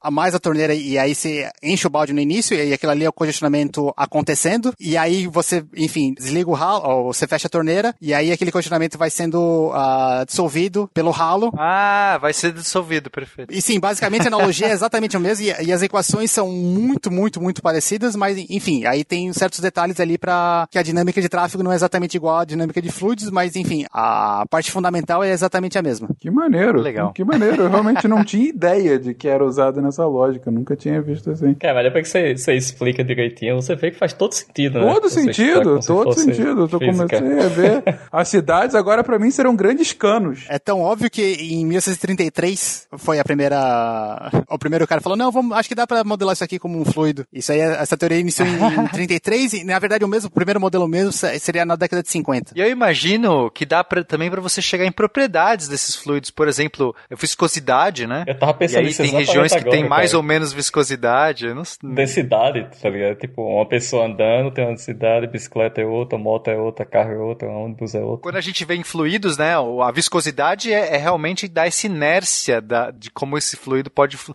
além de você ter, obviamente, os gargalos, etc., mas a própria viscosidade, talvez diferentes modais tenham viscosidades diferentes, é isso, Felipe? Ah, sim, e aí também, casos que isso aí realmente é utilizado, parte do que vocês comentaram, é, por exemplo, uma rua que tem caminhão demais, e aí a- o caminhão se comporta de, de maneira diferente do de carro, e aí, no- nesse caso seria bem visco... Bom, seria a viscosidade, mas como que seria a simulação de dois fluidos no mesmo cano? Como que eles, qual, que, qual que seria o fluxo de cada? Enfim, aí nesses casos são, é bem diferente, bem diferente não, né, mas enfim, tem, tem, tem outras coisas acontecendo, mas a, a analogia é exatamente essa, é, é parecida. E a analogia, Legal. tô vendo que serve pro estudo em si, afinal é isso que o Felipe faz da vida, mas é, é boa inclusive pra compreensão do tráfego, né? Você consegue entender bem o como funciona e esses exemplos pra explicar facilita bem a visualização, né?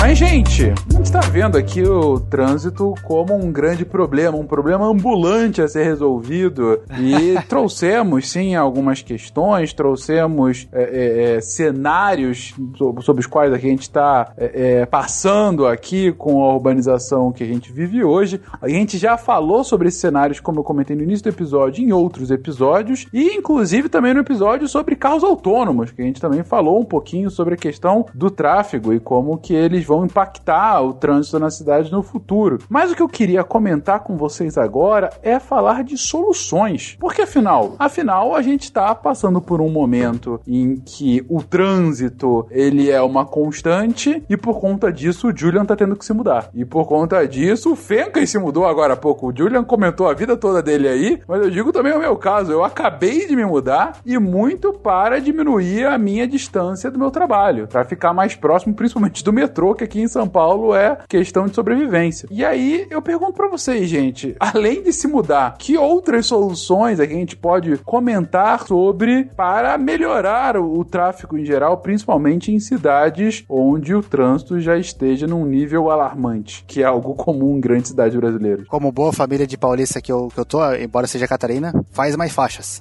Vamos melhorar essa infraestrutura aí. Faz mais faixas? É. Se é mais fácil, vai aumentar a quantidade de carro. O, o SimCity já ensinou a gente, eu gostaria disso. Eu voto contra. Eu vou contra o relator. Exatamente. Eu volto, em- eu volto em aumentar o transporte público e baixar o custo dele. Porque aqui o transporte público funciona muito bem, mas é muito caro. Todo mundo trabalhar pela internet e ficar em casa. Não, mas, por exemplo, otimizar né, o trânsito. A gente fala aqui de, de tempo de, de sinal, né? Ou de semáforo, ou de farol, o que for. Um sinal desregulado, 15 segundos a mais ou 20 segundos a mais, vai causar um congestionamento enorme. Às vezes você tá parado no trânsito, vai ver, não tem um acidente nem nada. É sinal Excesso de carro, né? É. excesso de carro e, e sinal fora de sincronia. Então, assim, você colocar equipamentos autônomos, né? Utilizar uma inteligência, inteligência artificial, sistema de monitoramento inteligente do trânsito, para que ele dinamicamente, de acordo com o fluxo do trânsito, ele possa se adaptar àquela realidade daquele momento, ajuda na fluidez. A gente vai falando de carros, né? Carros e ônibus e veículos automotores. É uma das, das situações. 15 minutos a mais no, no semáforo é pra isso ter um Twitter. 15 segundos a mais, é verdade. Dá uma lidinha. Lembrando que isso é legal, gente. É uma piada, tá? Não façam não isso em leiam, casa. não leiam. Mas em casa faça. galera. Se tu estiver em casa e o sinal ficar verde, vermelho, continua em casa. É, mas, mas isso aí é uma coisa que depende dos outros, né? Uma coisa que depende da gente. Por exemplo, teve um acidente do trânsito, não passa devagar, meu filho, para poder olhar, para poder olhar a desgraça, não seja urubu, né, da desgraça dos outros, né? Teve, teve um acidente ali do lado, não diminui a velocidade, segue teu caminho, né? Porque você diminui, quem tá atrás diminui, quem tá atrás diminui, e aí você também causa um grande engarrafamento. Então tem coisas que dependem dos outros, tem coisas que dependem da gente. Voltando a, a, ao seu comentário sobre a controle semafórico, foi é, tentar otimizar semáforo foi aonde eu entrei, comecei a trabalhar com tráfego. Eu concordo plenamente, mas aí tem uma coisa que é, acontece quando você faz o, é, a mesma coisa que você melhorar a infraestrutura acontece com semáforo. Então assim, se você faz aquele, aquele determinado semáforo fluir muito melhor, o que vai acabar acontecendo é que várias pessoas que estão utilizando outras rotas vai passar a utilizar aquele semáforo que o congestionamento vai voltar para aquele local de volta. Ou até pessoas que não estavam ah, vai ter uma demanda induzida também. Então assim, eu concordo e acho que é, as pessoas, as cidades têm que investir no, no, no melhor controle semafórico, mas a, a mesma crítica que a gente faz à melhora da infraestrutura pode ser feita também com relação ao semáforo. Então assim, o semáforo não vai resolver todos os nossos problemas. Não, claro que não. Mas... Não, não, é claro, né? Mas, mas um semáforo eficiente já vai ser algo muito bom e, e a gente vê que nem sempre ele está nessa condição eficiente. Mas uma coisa que eu, que eu queria pontuar é que às vezes eu não entendo o porquê que a gente dá tanto valor, vai, porque a gente valoriza tanto o modal que ocupa mais espaço, leva menos pessoas, que é de uma classe social mais alta, que, assim, me parece que é injusto quando você olha o cidadão médio de uma cidade, que tecnicamente a cidade é para todos, e quando você coloca tantas vias, tantas, tantas vias para o carro, me parece que não é muito justo. Quando você, né, você olha nesse ponto, você fala assim, por quê? A gente tem mais carro do que, do que via, não cabe mais, a gente tem que ficar construindo esta, é, estacionamento, tem mais do que pessoa, tem que ficar construindo estacionamento para abarcar todos esses carros, e aí a solução aumenta a via porque a gente vai querer colocar mais carro, é, não sei, um carro ocupa o espaço de 10 bicicletas, assim, tipo, sei lá, acho que é mais até. Quando você olha o tamanho de uma via de bicicleta, o escoamento, etc. É, um ônibus consegue levar quantas pessoas, tipo, vai, um ônibus ocupa o espaço, sei lá, de 3, 4 carros, eu não sei, depende do ônibus, e você olha a quantidade de pessoas que ele transporta, é, sem falar metrôs e outras soluções diversas que a gente tem. E aí, por isso que eu falo, por que tem tanto privilégio o carro diante, né, das soluções aí dos, dos diversos modais? Beninha, e agora é aquela hora que a gente fala o seguinte, meu amigo motorista, não fique com raiva do ciclista, porque quanto mais bicicleta na rua, é menos carro na tua frente, né? Só lembrando pro, pro, pro cidadão. É, ainda tem isso, né? O cara tá puto que tá no trânsito, aí vê a bicicleta passando e quer fechar. E quer matar o ciclista. É, mas agradeça se tem muito ciclista na rua, porque é menos carro na tua frente. Agora, voltando à pergunta do ao comentário do Penny, eu concordo plenamente, mas a, a, enfim, opinião pessoal, mas de certa forma, tô sempre olhando é, esse caso, né? O, o que acontece é o seguinte: o carro é conveniente demais. E assim, é, eu assim, adoro utilizar transporte público, mas assim, é, é difícil ter alguma coisa mais conveniente que o carro. E o, a, e o grande problema do carro, e acho que aí o Fencas também pode explicar bem exatamente o que é esse conceito, é a externalidade do carro. Então, assim, o fato de eu utilizar o carro, eu tô colocando um custo maior para todo mundo, para todos os outros moradores da cidade, mas para mim o carro continua sendo bem inconveniente. Então, assim, por isso que as pessoas utilizam o carro, por mais que você não queira que as pessoas utilizem, você até pode dar um transporte público legal pra caramba, mas ainda assim, você vai ter que pegar, ter que buscar seus filhos do colégio e ainda assim é, é o, o carro é conveniente. E até por isso que eu até comentei no início que é uma das políticas é também você restringir a utilização do carro. É uma solução barata e até mais fácil do que se você simplesmente tentar oferecer um serviço de transporte melhor. Muito embora, claro, né? Em alguns casos a gente sabe que o, o transporte público é ruim pra caramba e é por isso que as pessoas não utilizam, né? Mas assim, aqui nos Estados Unidos é comum, é, assim, teve uns 10 ou 15 grandes projetos das pessoas tentando,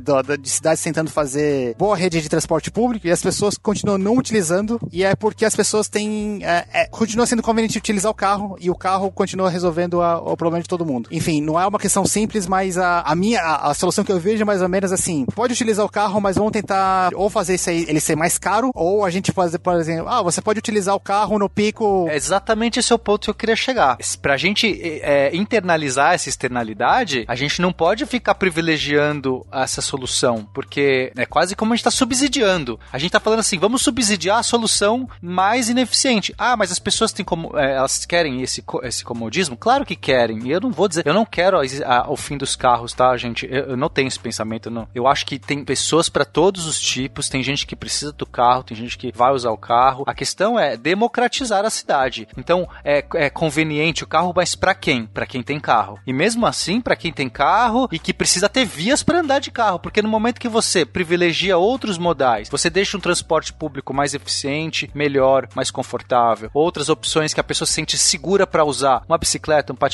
andar na rua, é, ter iluminação na rua para a pessoa poder uh, acessar isso, é, que seja um skate, um patins, um paraglider, tanto faz, né? E aí, tipo, metrôs, etc. Né? Tô falando qualquer solução, tem mil, mil soluções modais. Quando você não democratiza isso e você foca só nas vias, me parece que aí é fácil, porque você está subsidiando. É como se eu estivesse pagando ali, não, tá bom, é a solução. Mas aí é uma parcela tão pequena da população. Tem gente que tem 10, 10 carros, né? Sei lá, 10 carros eu gerei. Apesar que tem gente que tem. O cara tem dois, três carros, sei lá o quê. E o cara que não tem carro, gente, esse cara ele vai sofrer porque toda via, todo o espaço urbano está sendo ocupado por carros que levam uma pessoa e ocupa o espaço de um monte pro cara ficar lá, ter o seu conforto do ar-condicionado. Assim, eu acho que é uma puta sacanagem no final das contas. Então é como é, é cômodo pra quem. Concordo. Ah, o que eu só ia comentar, uma das soluções que a, uma é que eu acho legal, muito embora seja difícil implementar, é, é alguma coisa assim. Todo mundo pode utilizar carro, mas você pode utilizar o carro para ir para o trabalho durante quatro dias no, no mês. Então, assim, o mês de trabalho tem 22 dias, você pode utilizar quatro dias no mês. Ah, mas é, o carro é minha, minha única opção. Ah, então compra essa esse ticket de poder utilizar do seu vizinho. Aí, assim, todo mundo pode utilizar o carro quando, quando precisa. É um sistema de, de comércio, de permissão de uso de carro. Perfeito. E de certa forma que seja justo, que todo mundo pode utilizar. Não é só o, o mais rico que vai poder utilizar mais. Muito embora ele, ele vai ter mais poder de compra do, do vizinho, né? Em teoria, é, você utilizaria as forças do mercado para tornar o mais eficiente possível a utilização de carros, né? Ou seja, dessa forma, se você tem um, um limite, um,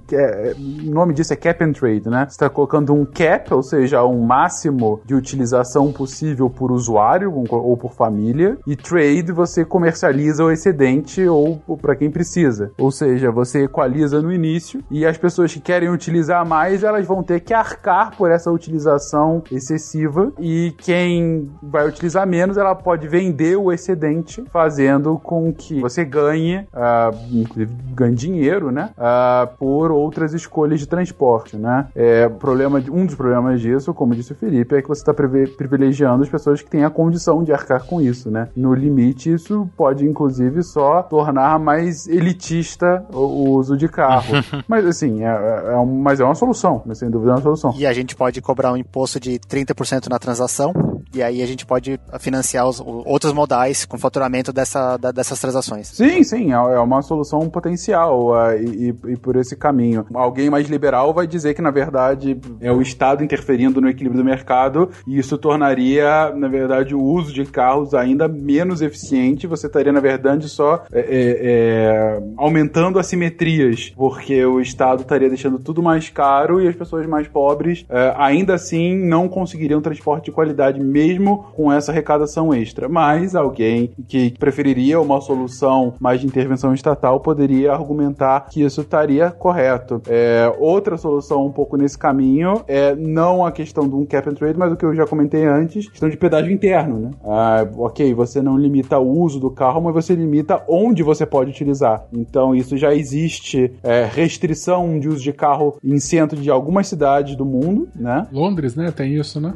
Londres Também. tem pedágio, eu não sei se ele tem restrição de uso de carro. Aí, Londres com certeza tem pedágio urbano, que aí é dependendo do local onde você vai com seu carro, dentro da cidade você tem que pagar uma taxa extra. Isso, é claro, já desincentiva. Ué, São Paulo tem um rodízio, né? Essa é uma outra solução. Você não acaba com o uso de carro, mas você restringe o quando você pode utilizar. No caso de São Paulo, uma vez por semana você não pode utilizar os carros dentro do centro expandido, né? É, o problema é que algumas soluções a longo prazo elas ficam piores, né? No caso do rodízio, as pessoas elas acabam comprando um outro carro, né? Uma placa que, diferente. Que, tipo, né? não consegue viver sem Velho. isso. Velho, porque para ser barato, só para usar um dia, então o cara dobra o número de carros, né? O, o Pena tá vendendo dele, inclusive. Qual é, qual é o final da tua placa, Pena? Eu tô vendendo. Você que falar a placa aqui? Não, Pode precisa, falar a placa? Não? Ah, tá. Mas é um Niva, é um Niva. Olha, quem quiser comprar o meu Niva. Olha, posso fazer Função classificados ladeira aqui. abaixo, hein? É. Inclusive tem o Missangas, né? Que ele falou isso, não foi, eu acho? Foi, passou por altas aventuras, já capotou, já fez várias várias coisas legais. Só não anda pela, pela USP, se eu não me engano, que é onde ele vai ser procurado. é, você não pode passear na USP, que ele tá avisado. Mas então é acaba que no, algumas soluções a curto prazo funcionam bem, a longo prazo acabam que não funcionam porque nesse caso do, do rodízio do efeito é, que vai poluir mais porque as pessoas vão comprar outros carros, vai ocupar mais carros velhos e, e, vai continuar depois o mesmo número de carros na rua, né? Então tem que entender que isso é um paliativo. Acho que rodízio não deveria ser solução, mas virou, né? Virou já já virou institucionalizado esse rodízio, né? É o temporário que virou permanente? Não, na verdade, a lógica mais por conta de emissão de poluente, né? Tanto que foi uma iniciativa que não partiu de infraestrutura, partiu do meio ambiente aqui de São Paulo. Mas aí esse pessoal uhum. comprou um carro velho? Não, é ainda pior. No, no, no, limite, você pode estar incentivando justamente é, por isso. Eu digo, só o histórico. Eu, eu acho injusto, assim, defendendo um pouco o motorista, que é a classe que eu e o Werther fazemos parte, o pessoal da bicicleta reclama muito, mas a gente que é motorista gosta da pessoa que anda de bicicleta e homenageia. Que em Blumenau tem a parte lá onde os carros estacionam, que é uma faixa laranja na lateral da rua, tem tudo desenho da bicicletinha, que é em homenagem ao pessoal do que anda de bicicleta. Aí acaba estacionando lá, né? Pra homenagear os Não, caras. cara, é sério. Ciclo, ciclofaixa em Blumenau é sinônimo de estacionamento. Impressionante, cara. Isso. Ai, cara, até passou um louco lá com um cadeado arregaçando todo o espelho retrovisor da galera. Aí eles o Psycast não se responsabiliza por pessoas loucas. Nem um beco da bike.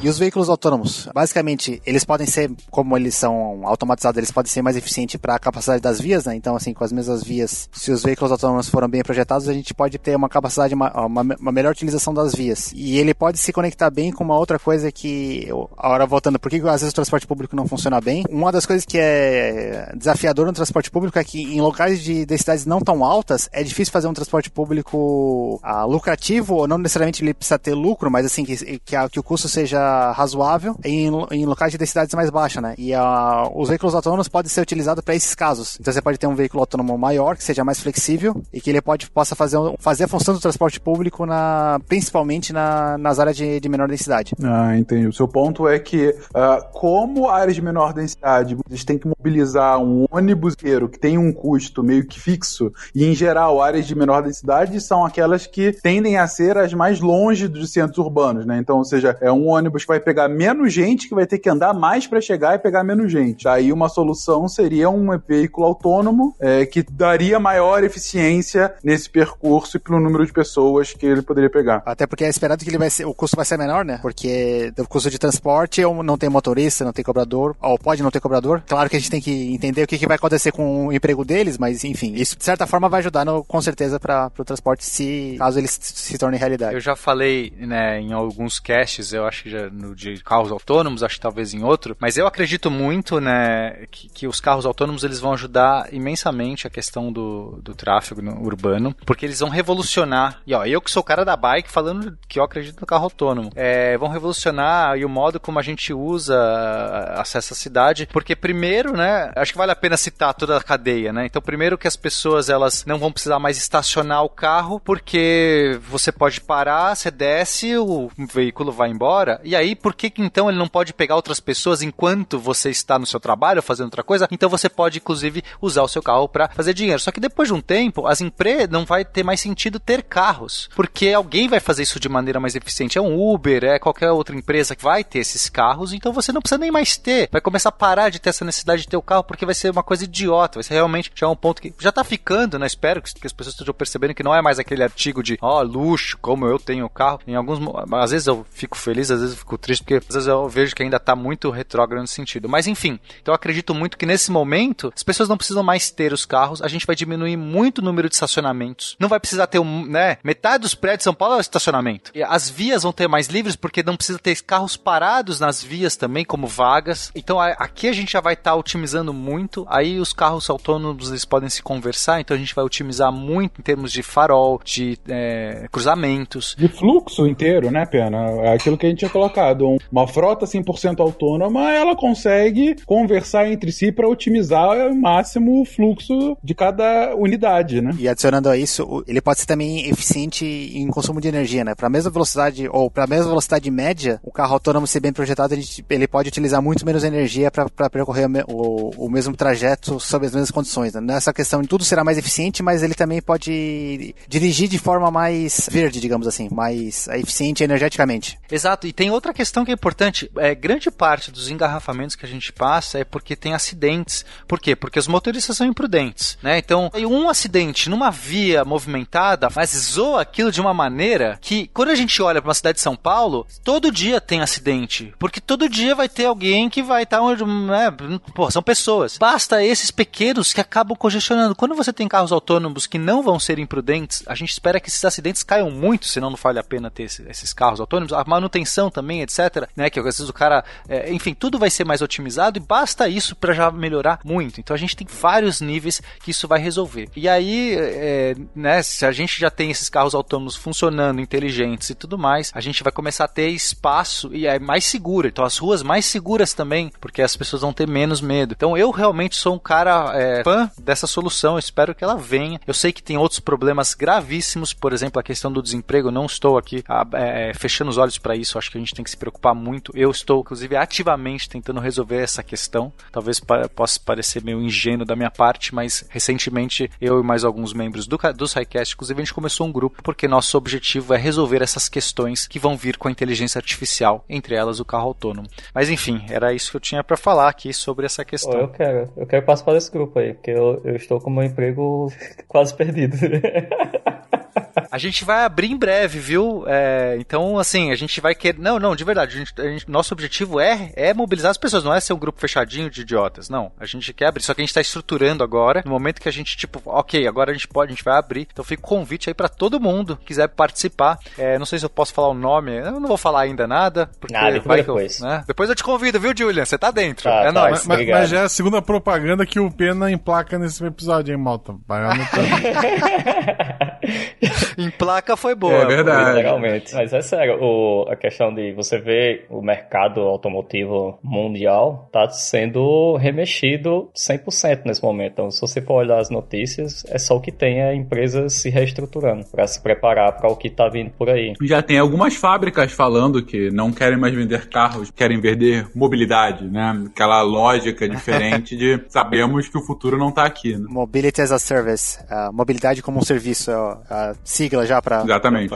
A Ford hoje ela se dividiu em duas, né? Hoje não, né? Ela se dividiu isso já faz uns 4 anos, 3 anos, eu acho. Ela tem a Ford Mobility, que é focada unicamente em mobilidade, e tem a Ford Motor Company, que é a tradicional. Então ela meio que se desvinculou mesmo para que possa focar 100% só na mobilidade. Então a Ford hoje são duas companhias que focam em dois mercados totalmente diferentes. Aí a expectativa são carros voadores.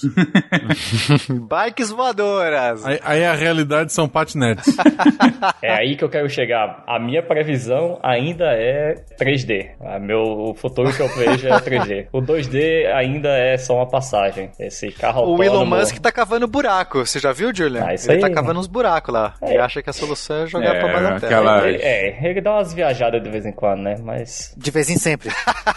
Ele arruma problema pra depois, né? Ele acertou bem algumas vezes, mas na maioria das vezes ele fala bastante besteira. tem uma grama meio estragada aí que ele anda fumando que de vez em quando ele dá uma errada.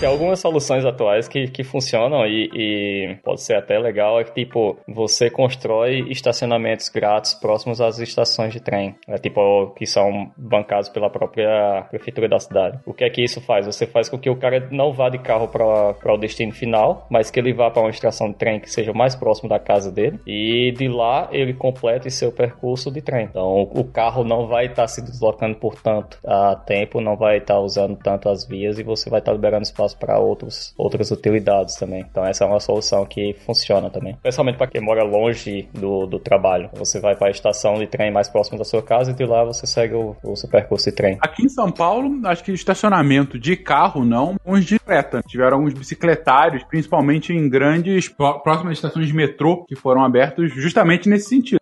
No Rio também foi feito para que Uhum, as pessoas uhum. fizessem o, o trajeto casa-estação de bicicleta, deixasse lá, aí faz o resto de bicicleta até chegar ao seu destino e aí a volta já tem lá. Tem muita gente, como eu disse, que não mora perto da estação de metrô, mas acaba pegando, sei lá, algum transporte ou vai a pé, sei lá. Isso dá uma comodidade um pouco maior, né? Praticando o multimodal que a gente falou agora, agora há pouco. Exatamente, É, exatamente. exatamente. É o multimodal. Porque quanto mais próximo da estação, mais caro é também o, a moradia, né? Às vezes você não consegue pagar aquilo lá, Rapaz, eu vai um que o digo agora.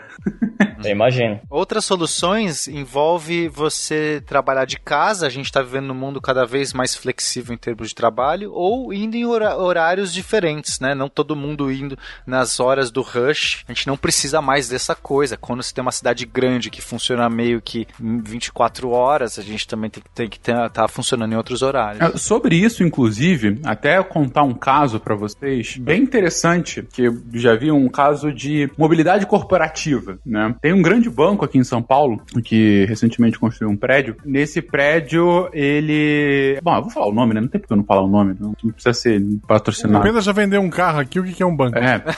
Bom, ah, o Santander, ele, quando mudou a sede aqui em São Paulo, eles fizeram um mega prédio na Marginal Pinheiros, né? Fica ali na altura da, da Vila Olímpia, né? Enfim. E é um mega prédio, muito grande mesmo. É maior do que a média de São Paulo, então é realmente grande. E, e aí tem um caso deles que é justamente, pô, quando eles fizeram aquilo, tiveram toda uma questão de impacto no trânsito, né? Você tá colocando um prédio próximo à Marginal, uma porrada de, de gente a mais que vai vir ali trabalhar diariamente, né? Ali, por acaso, tem um ponto de trem, né? Tem um ponto próximo de trem, tem até alguns pontos de ônibus, mas é, quando eles construíram o prédio, parte da, da licença para que eles pudessem construir foi justamente que eles fizessem um plano de mobilidade. Ok, com, onde que essas pessoas que vão trabalhar aí, que vão de carro, vão estacionar? Como que elas vão chegar? Como que elas vão sair e tal? O prédio, se eu não me engano, tem seis andares só de garagem, pra vocês terem noção do tamanho do prédio. Dizem os administradores do prédio, um, foi um caso famoso, que quando eles começaram a construir, né, e eles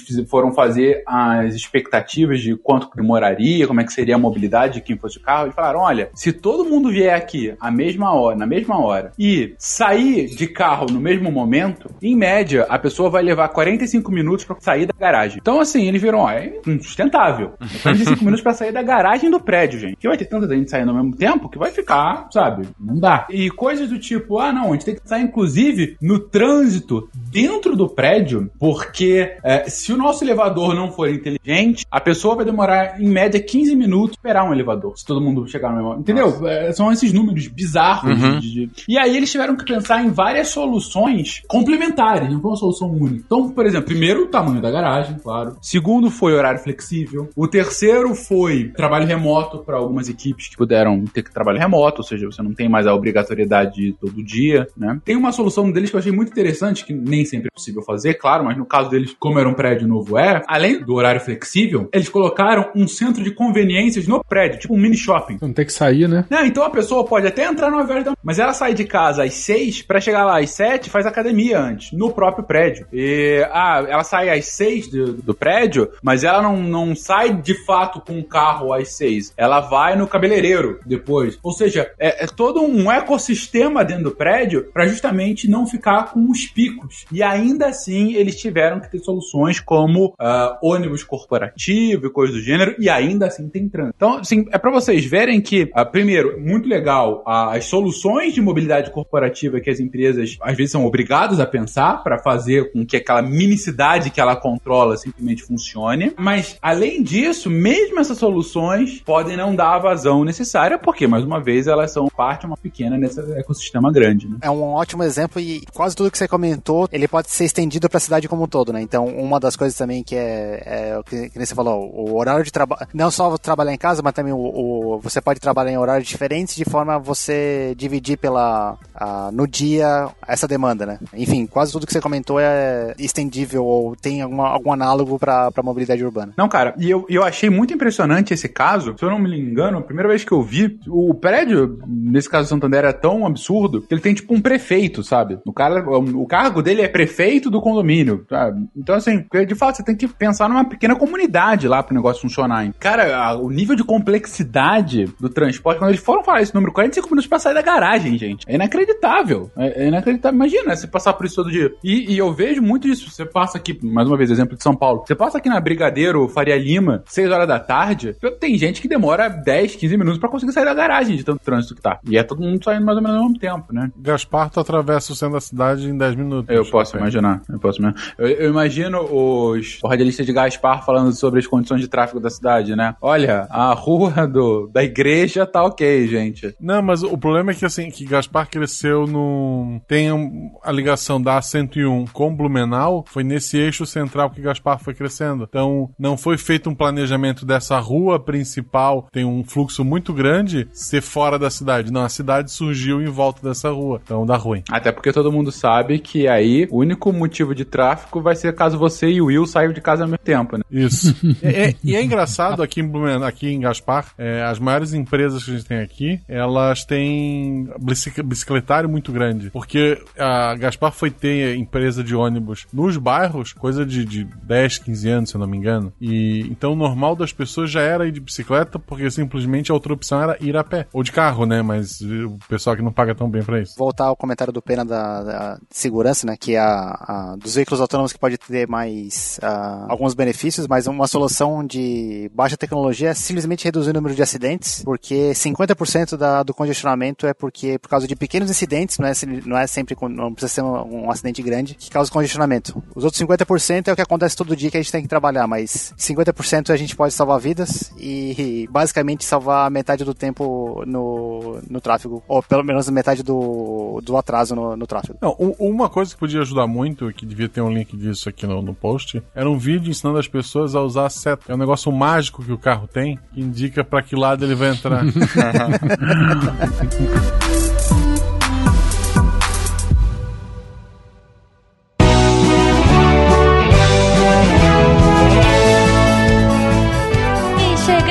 sessão de recadinhos do SciCast e antes que vocês peguem suas bikes e saiam andando pela cidade, fica aqui rapidinho comigo. Eu até pego uma carona depois se vocês me derem. Recados rápidos. Primeira coisa, nosso parceiro no site lá, se vocês não viram ainda, entre em Mural de Eventos. É um portal nacional bem bacana que tem eventos técnicos científicos. Cara, tem muita coisa legal. Então tem evento por cidade, por data, por tipo. Entrem lá, moraldeeventos.com.br, bem bacaninha e prestigiem, porque, né, é sempre bom acompanhar aí como estão as nossas agendas de eventos legais. Falando em acompanhar, se você quiser que nós do SciCast sempre acompanhemos vocês, olha que bonito, e ainda ficar chique ciência, você pode entrar na Mitou Camisetas e comprar camisetas, casacos, canecas, acho que tem capinha de celular também do SciCast. Enfim, tem muita coisa legal. Entrem lá, procurem. Isso ajuda a gente e você ainda fica na estica científica. Olha que bonito. Falando em ajudar a gente, se você quiser, a partir de um real você pode ser um colaborador da ciência divertida no Brasil e você pode nos ajudar pelo PicPay, pelo Padrim e pelo Patreon. Toda ajuda é bem-vinda. Claro, se você não puder ajudar financeiramente, a gente pede para que você compartilhe pelas redes, que você mande o seu amor pra gente, que você comente, que você dê visibilidade pro portal, porque isso vai fazer com que a ciência fique cada vez mais divertida e mais divulgada divulgada no Brasil é uma coisa importante. Precisamos de muita ciência espalhada por aí. Se vocês não ouviram, ontem saiu um episódio especial. Sim, dois sequests essa semana. O patrão ficou maluco? Não, na verdade é a nossa parceria linda com a Fiocruz. Então, ouçam, tá muito bom a epidemiologia, maravilhindo. E é isso, vamos curtir o final de semana, aproveitar um solzinho. Espero que esteja sol, eu tô gravando isso um pouco antes. e se não tiver, a gente pega um guarda-chuva e vai andar de bike. Um beijo para vocês e um ótimo fim de semana. Se a ciência não for divertida, tem alguma coisa errada. Tem que ser divertida. A coisa mais divertida que tem é a ciência.